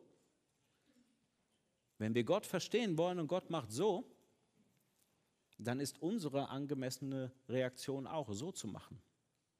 Ich bin bei dir. Ich öffne mich dir mit all meiner Schuld, mit all meinen Stärken und ich nehme diese Beziehung an, diese Versöhnung an, die du mir gibst. Das ist das, was Gott von uns erwartet. Sonst, kommt, sonst kommen wir nicht ins Reine mit Gott, wenn wir nicht auch so machen wenn wir uns auf ihn einlassen, wenn wir uns diese Versöhnung, die er hat, zusprechen lassen und uns Vergebung zusprechen lassen. Wir dürfen Gott widerspiegeln. Gott macht schon längst so, machen wir es auch. Ich lade dich ein, dass du gleich nach dem Gottesdienst, wir werden gleich ein Lied hören, was von der Gnade singt. Danach werden wir einen Text hören, nochmal von Marco, der auch uns auf diesen Punkt bringt, zu wem gehöre ich eigentlich? Wo bin ich zu Hause? Und dann lade ich dich ein, dass du gleich nach dem Gottesdienst, wenn ich den Segen gesprochen habe, sind hier vorne Menschen, da kannst du kommen und kannst mit ihnen beten. Du kannst auch im Stillen beten, das ist überhaupt kein Problem. Aber ich lade dich ein, wenn du dich bei einem dieser vier Sachen wiedergefunden hast, zu kommen. Wenn du merkst, du bist wie der jüngere Sohn, der sein Vaterhaus verlassen hat, dem die Beziehung zu Gott fehlt, dann kannst du kommen und kannst sagen, bete mit mir, dass ich zu Christus kommen kann, dass ich zurückkommen kann zum Vater. Und hier sind Menschen, die dir erklären können, wie das geht. Wenn du spürst, du bist der ältere Bruder, in dem Hartherzigkeit, Freudlosigkeit, Gesetzlichkeit sich festgesetzt haben, dann komm nach vorne und sag einfach, ich glaube, ich bin wieder älter, ich brauche ein Gebet. Ich will Gott erkennen. Vielleicht ähnelst du der Tochter, die noch nicht ganz genau weiß eigentlich, wo die ganze Basis und die Perspektive ihres Lebens hin ist, dann komm und bete mit jemand, suche nach der Wahrheit. Oder du bist schon längst auf dem Fest, du feierst, du lässt dich von Gottes Liebe und Freude verändern, dann komm nach vorne und lass für dich beten, dass diese Freude mehr wird in deinem Leben, dass andere sich mitfreuen mit dir und dass diese Freude sich ausstrahlt auf andere Menschen in deiner Umgebung und du dein Leben so lebst, wie es Gott gefällt und wie es Menschen dient. Amen. Amen. Petrus hat versagt und zwar völlig versagt. Er, der immer als erster den Mund aufkriegt, wenn man ihn eigentlich sonst was fragt, eigentlich sonst der Kandidat für die lauten Töne im Jüngerkreis, der kriegt jetzt den Mund überhaupt nicht auf der ist zugeschlossen.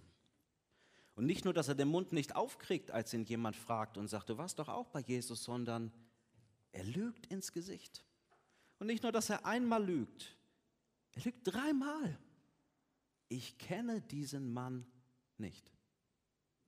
Ich war nicht bei Jesus. Nein, er hat mich nicht gerufen als seinen Jünger. Nein, ich habe keines seiner Wunder miterlebt.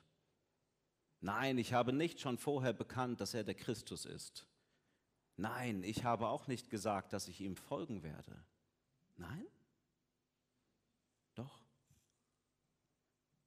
Jesus ist bestimmt an diesem Punkt, er kriegt das nicht mit, das sagt uns die Bibel nicht, aber hier geht etwas zu Bruch, die Beziehung von Jesus und Petrus. Sie bekommt einen tiefen Knacks.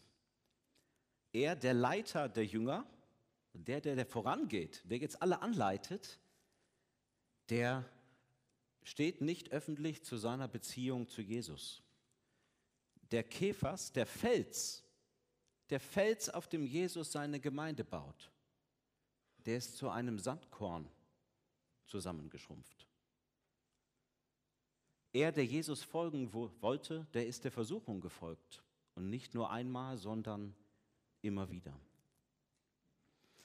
Wir haben in den letzten Wochen viel über Gnade gehört. Wir haben uns auf Bibeltexte konzentriert, die davon reden, dass Gott uns gnädig begegnet, dass Gottes Gnade uns sucht.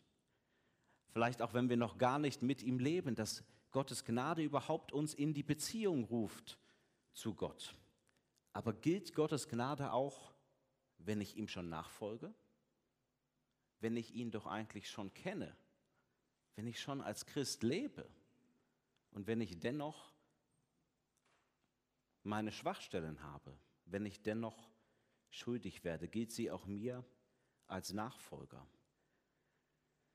Denn auch wir haben wie Petrus Dinge, an denen wir vielleicht mit einer erhöhten Wahrscheinlichkeit scheitern. Wir sind unterschiedlich, wir haben nicht alle die gleichen, aber wir haben auch so Stolpersteine, wir kennen das, wir tun Dinge, die wir eigentlich nicht wollen und anscheinend auch immer und immer wieder.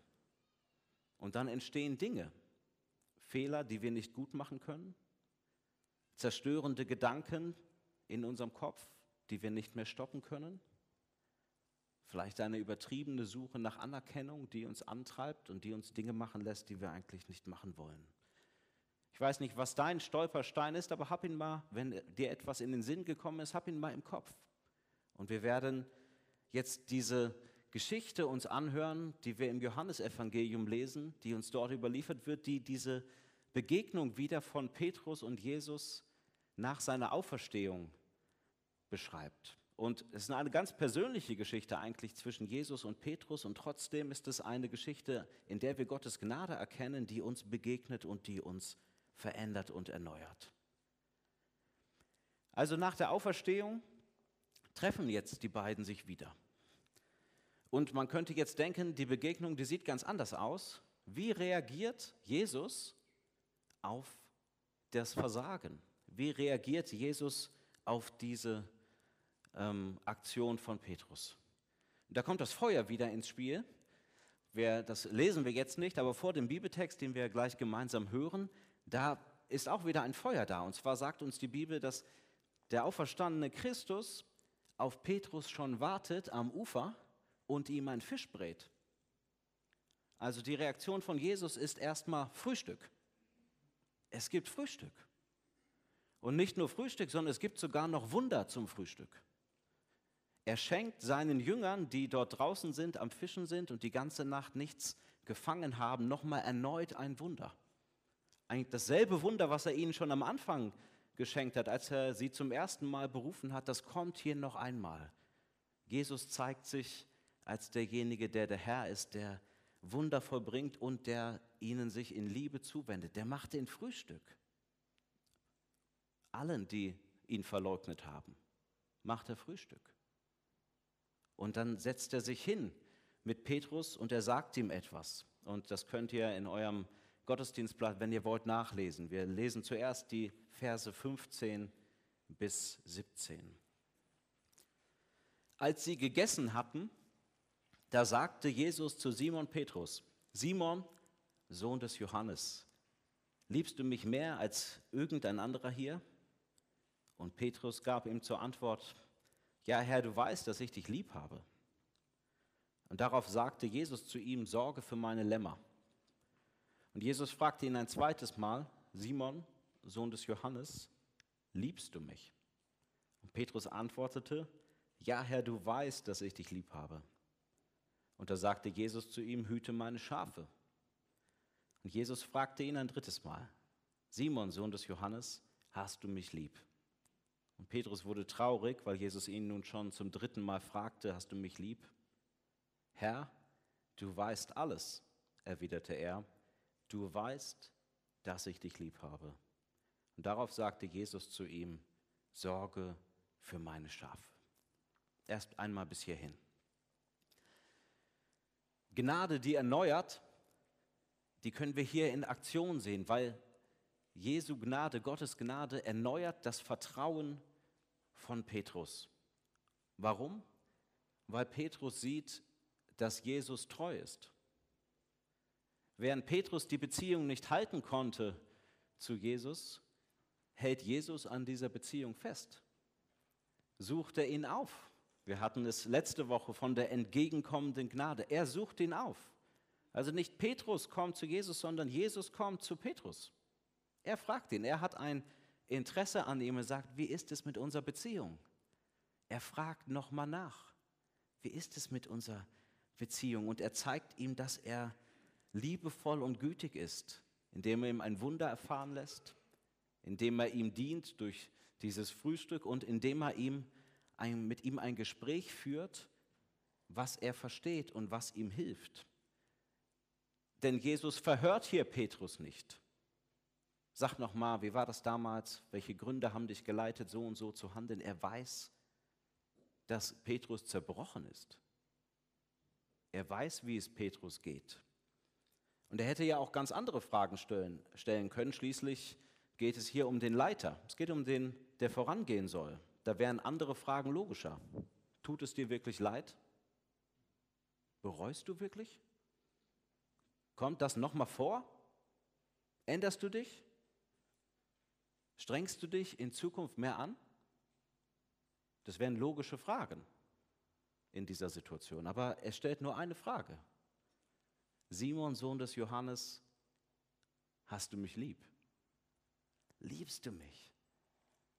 Er fragt also nach dieser Beziehung, er fragt nach der Antwort von Petrus auf diese Beziehung. Ich liebe dich, Petrus. Ich bin dein Herr. Ich habe alles für dich getan. Ich bin dein Retter und dein Erlöser und ich frage dich, liebst du mich? Hast du mich lieb? Und das gilt auch für uns heute. Wir haben letzte Woche darüber gesprochen, wenn Gott uns so entgegenkommt, er fragt uns auch nur diese Frage. Der fragt nicht, wo wir zuerst Mitglied sind, in welcher Kirche oder wie oft wir in den Gottesdienst gehen zuerst. Er fragt, liebst du mich? Hast du auf diese Beziehung, die ich dir eröffnet habe, eigentlich geantwortet? Willst du in sie, in ihr leben und dich ihr öffnen? Und wir haben so viel von Gnade gehört in den letzten Wochen und immer wieder daran gedacht, dass es ein Geschenk ist. Gottes Liebe zu uns ist ein Geschenk, was wir nicht verdienen können. Und jetzt kommt es. Wenn Gottes Liebe zu uns ein Geschenk ist und wenn seine Liebe zu uns die Gegenliebe, also meine Antwort auf Gott hervorruft, dann ist auch das, was ich ihm gebe, letztendlich nicht meine Leistung, sondern ein Geschenk Gottes dann ist das, was Jesus hier fragt von Petrus, ist keine Leistung, sondern es ist einfach, bist du bereit, auf meine Gnade wieder zu antworten mit der Reaktion, die dafür nötig ist. Weil die Antwort auf Gottes Liebe kann immer nur Liebe sein. Unsere Antwort auf Gottes Liebe kann nur Liebe sein. Und der Johannesbrief, da wird später der Apostel schreiben, wir lieben, weil Gott hat uns zuerst geliebt. Wir lieben, weil Gott hat uns zuerst geliebt. Und deswegen kann Gott dich auch fragen, liebst du mich? Der fordert nichts von dir, was du gar nicht hast. Der fordert nur, dass du widerspiegelst, was er dir schon gegeben hat. Dass du widerspiegelst, was er dir gezeigt hat in Christus. Und das macht er auch bei Petrus. Er fordert jetzt diese Reaktion. Er sagt, ich habe nur eine Frage. Bist du bereit, auf meine Liebe zu reagieren? Bist du bereit, dich lieben zu lassen und dann auch diese Liebe zurückzugeben. Man kann also sagen, Gottes Gnade und Gottes Liebe ist bedingungslos, aber sie soll niemals folgenlos sein. Sie soll doch nicht ohne Folgen sein, sondern sie soll dein Leben völlig verändern. Sie soll dein Leben auf den Kopf stellen, weil du sie annimmst und weil sie dich verändert und du sie dann weitergibst. Und Petrus hatte die Liebe von Jesus ganz oft, ganz konkret erlebt. Jesus hat sich Zeit genommen für ihn, die ganzen Jahre über und jetzt auch nochmal an diesem See. Er hat ihm gedient, er hat ihm die Füße gewaschen, er hat ihm den größten Fehler seines bisherigen Lebens verziehen und er ist auch am Kreuz für die Schuld von Petrus gestorben, genauso wie für deine und für meine Schuld. Gott hat das, was uns von ihm trennt, auf sich genommen. Das heißt, die Gnade, die kann uns erneuern, weil wir wissen, Gott nimmt uns an in Christus, wenn wir ihm vertrauen. Und in aller Schwachheit dürfen wir sagen, dürfen ihm antworten und dürfen sagen, ich habe dich lieb. Und im Angesicht von so einer Treue, im Angesicht von einem Gott, der selbst so etwas vergibt, da kann man nur demütig werden, im besten Sinne. Und Petrus ist ja auch ganz demütig. Der wird am Ende kleinlaut, der sagt, Herr, der, du weißt es doch du weißt, dass ich dich lieb habe. Der spuckt keine großen Töne mehr, sondern sagt, du weißt es. Ich vertraue mich dir an. Du weißt, dass ich dich lieb habe. Also Gottes Liebe zu uns ist Gnade und unsere Liebe zu Gott, unser Glaube, unser Vertrauen ist auch Gnade. Und wer das nicht versteht, der wird sein Leben lang als Christ Probleme haben. Das sage ich euch. Wer das nicht versteht, dass auch dein Glaube, dein Vertrauen in Gott Gnade ist, du wirst viele Probleme haben, weil du zu sehr auf dich selber schaust, weil du zu sehr von dir her denkst und weil du dann keine Gewissheit finden kannst in deinem Glauben, sondern wir sollen auf Jesus schauen und von ihm her die Liebe auch empfangen, die wir brauchen, um ihn zu lieben und mit ihm zu gehen. Also Gnade erneuert hier das Vertrauen von Petrus, weil er merkt, Gott ist treu, Jesus ist treu. Und das Zweite ist, Gnade erneuert unsere Berufung und die Berufung von Petrus zur Nachfolge. Jesus wiederholt sozusagen das Wunder der ersten Berufung. Schon beim ersten Mal hatten sie viele Fische gefangen und jetzt merkt Petrus, das ist Jesus, der hier ist. Es passiert ja nochmal. Ich wurde einmal gerufen in die Nachfolge und jetzt werde ich schon wieder gerufen. Und jetzt will ich auch antworten. Und die Antwort heißt eben, liebe das, was ich liebe, liebe das, was Gott liebt. Jesus fragt, liebst du mich? Und er sagt, ja, ich liebe dich. Und er sagt dann, liebe das, was ich liebe, weide meine Lämmer, kümmere dich um meine Schafe. Also Jesus überträgt ihm einen Auftrag. Ich weiß nicht, äh, wenn ihr irgendwelche Vorstellungsgespräche habt in den Firmen, wo ihr vielleicht seid und selber dafür verantwortlich seid, würdet ihr das machen? So jemanden einstellen für die höchste Aufgabe? Wer macht das? Ich kann euch gleich sagen, wer das macht. Das macht ein Gott, der mehr in uns sieht als wir selbst. Ein Gott, der mehr Hoffnung hat für dein und mein Leben und für das Leben von Petrus, als Petrus in dieser Situation es selbst gehabt hat. Nur so jemand macht das. Und Jesus sagt dreimal, hüte meine Lämmer, kümmere dich um meine Schafe. Und das ist nicht, weil er sozusagen die Verleugnung rückgängig machen will. Du hast dreimal Nein gesagt, jetzt musst du dreimal Ja sagen, sondern das steht für eine gültige Beauftragung. Das steht. Dieser Auftrag, den hast du wieder. Der ist ganz in deiner Hand. Er hat ihn ganz gültig beauftragt mit diesem Hirtendienst. Liebe, was zu mir gehört. Und auch wir sind beauftragt, in dieser Welt Jesus nachzufolgen. Das Ziel unseres Lebens, so nennt das die Bibel, ist, dass wir Jesus Christus ähnlicher werden. Dass wir so werden wie Jesus. Ich kenne nicht jeden hier im Raum. Ähm, ich kann nur sagen, bei mir zumindest, da ist noch Luft nach oben. Bei euch auch? Wenn wir so sein sollen wie Jesus, da ist noch Luft nach oben. Das ist aber das Ziel, was Gott für jeden Menschen hat. Da auf dieses Ziel sollst du hinwachsen, auf diese Reise nehme ich dich mit. Das ist Nachfolge.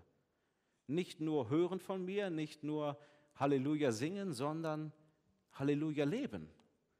Das, was ich dir gegeben habe, in deinem Umfeld anwenden, Menschen mit meinen Augen sehnen, ihnen dienen und dass diese Welt sich verändert, so wie ich mir das eigentlich gedacht habe, dass meine Herrschaft durchkommt, dass das Gute, was ich für diese Welt habe, dass sich das zeigt und dass Menschen mich erkennen, wie ich bin. Dazu will Gott uns ausrüsten. Das ist der Auftrag. Und bei so einem Auftrag, ich glaube, da können wir manchmal auch, wie Petrus, ganz kleinlaut sagen, du weißt, dass ich dabei bin und ich probiere es aber du kennst auch meine Schwachheit. Und das heißt, auch so dürfen wir antworten auf den Ruf Gottes. Gottes Gnade ruft uns in die Nachfolge und wir müssen nicht sagen, Herr, du weißt, dass ich alles kann. Wir müssen auch nicht sagen, Herr, du weißt, dass ich immer alles besser machen werde. Jesus will nicht deine Gelübde, der will dein Vertrauen. Der will, dass du mit ihm gehst. Und Jesus sagt Petrus hier noch ein ganz besonderes Wort. Wir lesen nochmal die Verse 18 bis 19 und die rufen ihn jetzt in die Nachfolge hinein. Ich möchte dir etwas sagen, Petrus. Als du noch jung warst, da hast du dir den Gürtel selbst umgebunden und bist gegangen, wohin du wolltest. Doch wenn du einmal alt bist, wirst du deine Hände ausstrecken und ein anderer wird dir den Gürtel umbinden und dich dahin führen, wo du nicht hingehen willst. Und Jesus deutete damit an, auf welche Weise Petrus sterben würde und dass durch seinen Tod die Herrlichkeit Gottes offenbart würde. Er schloss, indem er sagte, folge mir nach bis hierhin. Das ist ein krasses Wort. Können wir froh sein, dass es an Petrus gerichtet ist. Da sagt er, okay, hör zu, als du jung warst, ist ja heute auch noch so, ja, ja ich gehe hin, wo ich will. Geh mal dahin, geh mal dahin. Ja, das ist ein Bild für, dass man sich selber die Wege aussucht, die Optionen.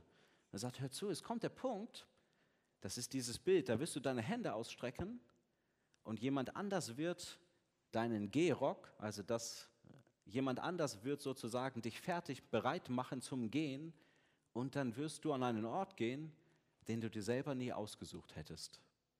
Aber du wirst dahin gehen. Und das klingt im ersten Moment für uns sehr nach Fremdbestimmung. Also da wird jemand fremdbestimmt sein, es ist aber ein Bild des Vertrauens.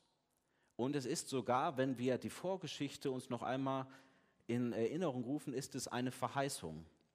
Es ist eine Verheißung, dass Petrus seinen Weg in der Nachfolge schaffen wird.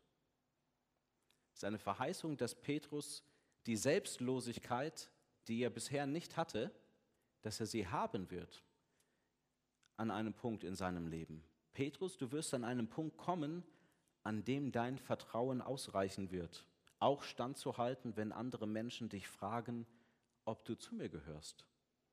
Du kommst an den Punkt. Und das war genau das Lebensthema von Petrus. Er hatte nämlich Angst vor Ablehnung. Der wollte nicht abgelehnt werden. Und wenn wir jetzt weiterlesen, die Leute, die vielleicht schon mal die äh, Geschichte von Petrus weiter verfolgt haben, die werden das dann auch sehen. Das kommt noch mehr. Apostelgeschichte 10, da will Petrus nicht zu den Heiden gehen, weil das macht ihn als Jude unrein, würde ihn vielleicht bei den Juden, bei seinen Freunden in Verruf bringen. Das gleiche in Galater 2, da lesen wir von einem Konflikt zwischen Petrus und Paulus, wo er das gleiche macht, wo er wieder in die Menschenfurcht, also in die Angst vor der Reaktion der Menschen auch zurückfällt. Und dennoch ist hier diese Verheißung von Jesus, es kommt der Punkt, wo ich dich führen werde, wo dein Vertrauen ausreicht, wo du wirklich auf die Durchsetzung deines eigenen Willens verzichtest, sondern wo ich dein Ein und alles bin. Und das ist eine tiefe geistliche Erfahrung letztendlich jedes Menschen, der Christ wird. Die Erfahrung, dass wir immer mehr von Gottes gutem Willen verstehen und ihn anwenden und unser eigener Wille, der uns wegführt davon, der Egoismus, dass der immer mehr zurücktreten kann. Ich gehe auch mit Jesus und tue seinen Willen, selbst wenn die Folgen für mich negativ sind. Das ist tiefes Vertrauen, wenn das Verzicht bedeutet, wenn das Hingabe bedeutet, wenn das sogar Aufgabe bedeutet. Und es war im Fall von Petrus so. In seinem Fall war es in letzter Konsequenz, dass er Jesus treu geblieben ist und dass Menschen ihn für dieses Bekenntnis hin umgebracht haben, weil er sich zu ihm bekannt hat. Das ist in unserer Lebensrealität zurzeit, zumindest in Deutschland, weit weg. Das ist keine Konsequenz ähm, hier direkt des Glaubens. Aber auch wir kennen solche Konsequenzen. Und die Frage ist, sind wir eigentlich standhaft genug, solche Konsequenzen zu tragen? Bist du standhaft genug, auch zu verzichten, dich selbst ganz hinzugeben? in der Nachfolge, dich selbst zu verlieren. Wir haben vorhin gesungen, ich will dir nah sein, ich werde dir folgen, mein ganzes Leben in dir verlieren. Darum geht's. Und ich würde sagen, ich bin es nicht. Ich bin es nicht. Aber Gottes Gnade macht mich und kann mich zu einem dieser Menschen machen. Jesus traut Petrus sein Leben in der Nachfolge und sein Leben als Anführer oder zumindest als Leiter des Jüngerkreises, er traut ihm das zu. Du wirst es machen. Christus ist nicht nur seine Rettung, sondern Christus ist auch sein Ziel. Christus ist auch der Weg, der ihn dorthin bringen wird. Und das gilt auch für uns. Christus ist nicht nur unsere Rettung, sondern Christus ist unsere Heiligung, so nennt das die Bibel. Er ist auch derjenige, der uns immer mehr in sein Bild verwandelt. Also nicht wir selbst, sondern Gott macht das. Durch seine Gnade kommen wir ans Ziel. Das ist Gnade Gottes, die erneuert. Jesus liebt dich viel mehr, als du dir das vorstellen kannst, obwohl du ein Sünder bist. Und Jesu Blick auf dich ist viel hoffnungsvoller, als du zu ahnen wagst, weil er schon sehen kann, wie du bist, wenn Christus in dir Gestalt gewonnen hat. Und das gilt auch bei deinen Stolpersteinen. Denk noch mal an den Anfang, wenn du etwas hattest. Gab es etwas, wo du merkst, ja, das ist eigentlich mein Stolperstein in der Nachfolge? Vielleicht etwas, was immer wieder kommt? Aber vielleicht doch ein Fehler, der, den du in der letzten Zeit begangen hast, wo du merkst, da komme ich gar nicht weg von mir alleine.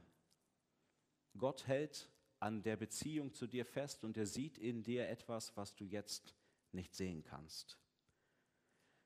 Gottes Gnade erneuert uns, indem es das Vertrauen in ihn erneuert und es erneuert uns, indem er mehr in uns sieht, als wir für möglich halten. Wir machen das, wenn uns was schief äh, geht, manchmal so. Ähm, zeig mal bitte das Bild. Ich habe leider meinen Pointer vergessen. Hinfallen, aufstehen, Krone richten, weitergehen. Kennt ihr? Hat das jemand zu Hause hängen? Ja? Aber schon mal gehört, ja? Hinfallen, aufstehen, Krone richten, weitergehen. Also ist auch gut, wenn du irgendwie gerade bei der Oscarverleihung bist, ja, und du stürzt irgendwie so, ja, dann ist es gut, einfach aufstehen, weitermachen wie bisher. Aber das gilt nicht im geistlichen Leben. Das gilt für unseren Alltag, für die Kleinigkeiten, aber das gilt nicht für unsere Nachfolge von Jesus. Da gilt etwas anderes. Das nächste Bild mal. Hinfallen, auf Jesus und auf seine Gnade sehen, Erneuerung erfahren durch den Heiligen Geist und dann an seiner Hand weitergehen bis zum Ziel. Aus seiner Kraft leben äh, und ihm weiter nachfolgen. Das ist das, was wir glauben dürfen. Wenn wir hinfallen, dann können wir auf Jesus blicken, können seine Gnade erfahren, die an uns festhält, werden erneuert durch seine Kraft und dürfen immer wieder weitergehen, auch aus seiner Kraft und nicht aus unserer. Und das wünsche ich euch, dass diese Gnade Gottes, da wo ihr seid, euch immer wieder packt und erneuert und dass ihr fröhliche Nachfolger von Jesus bleibt, nicht aus eigener Kraft, sondern aus der Kraft Gottes. Amen.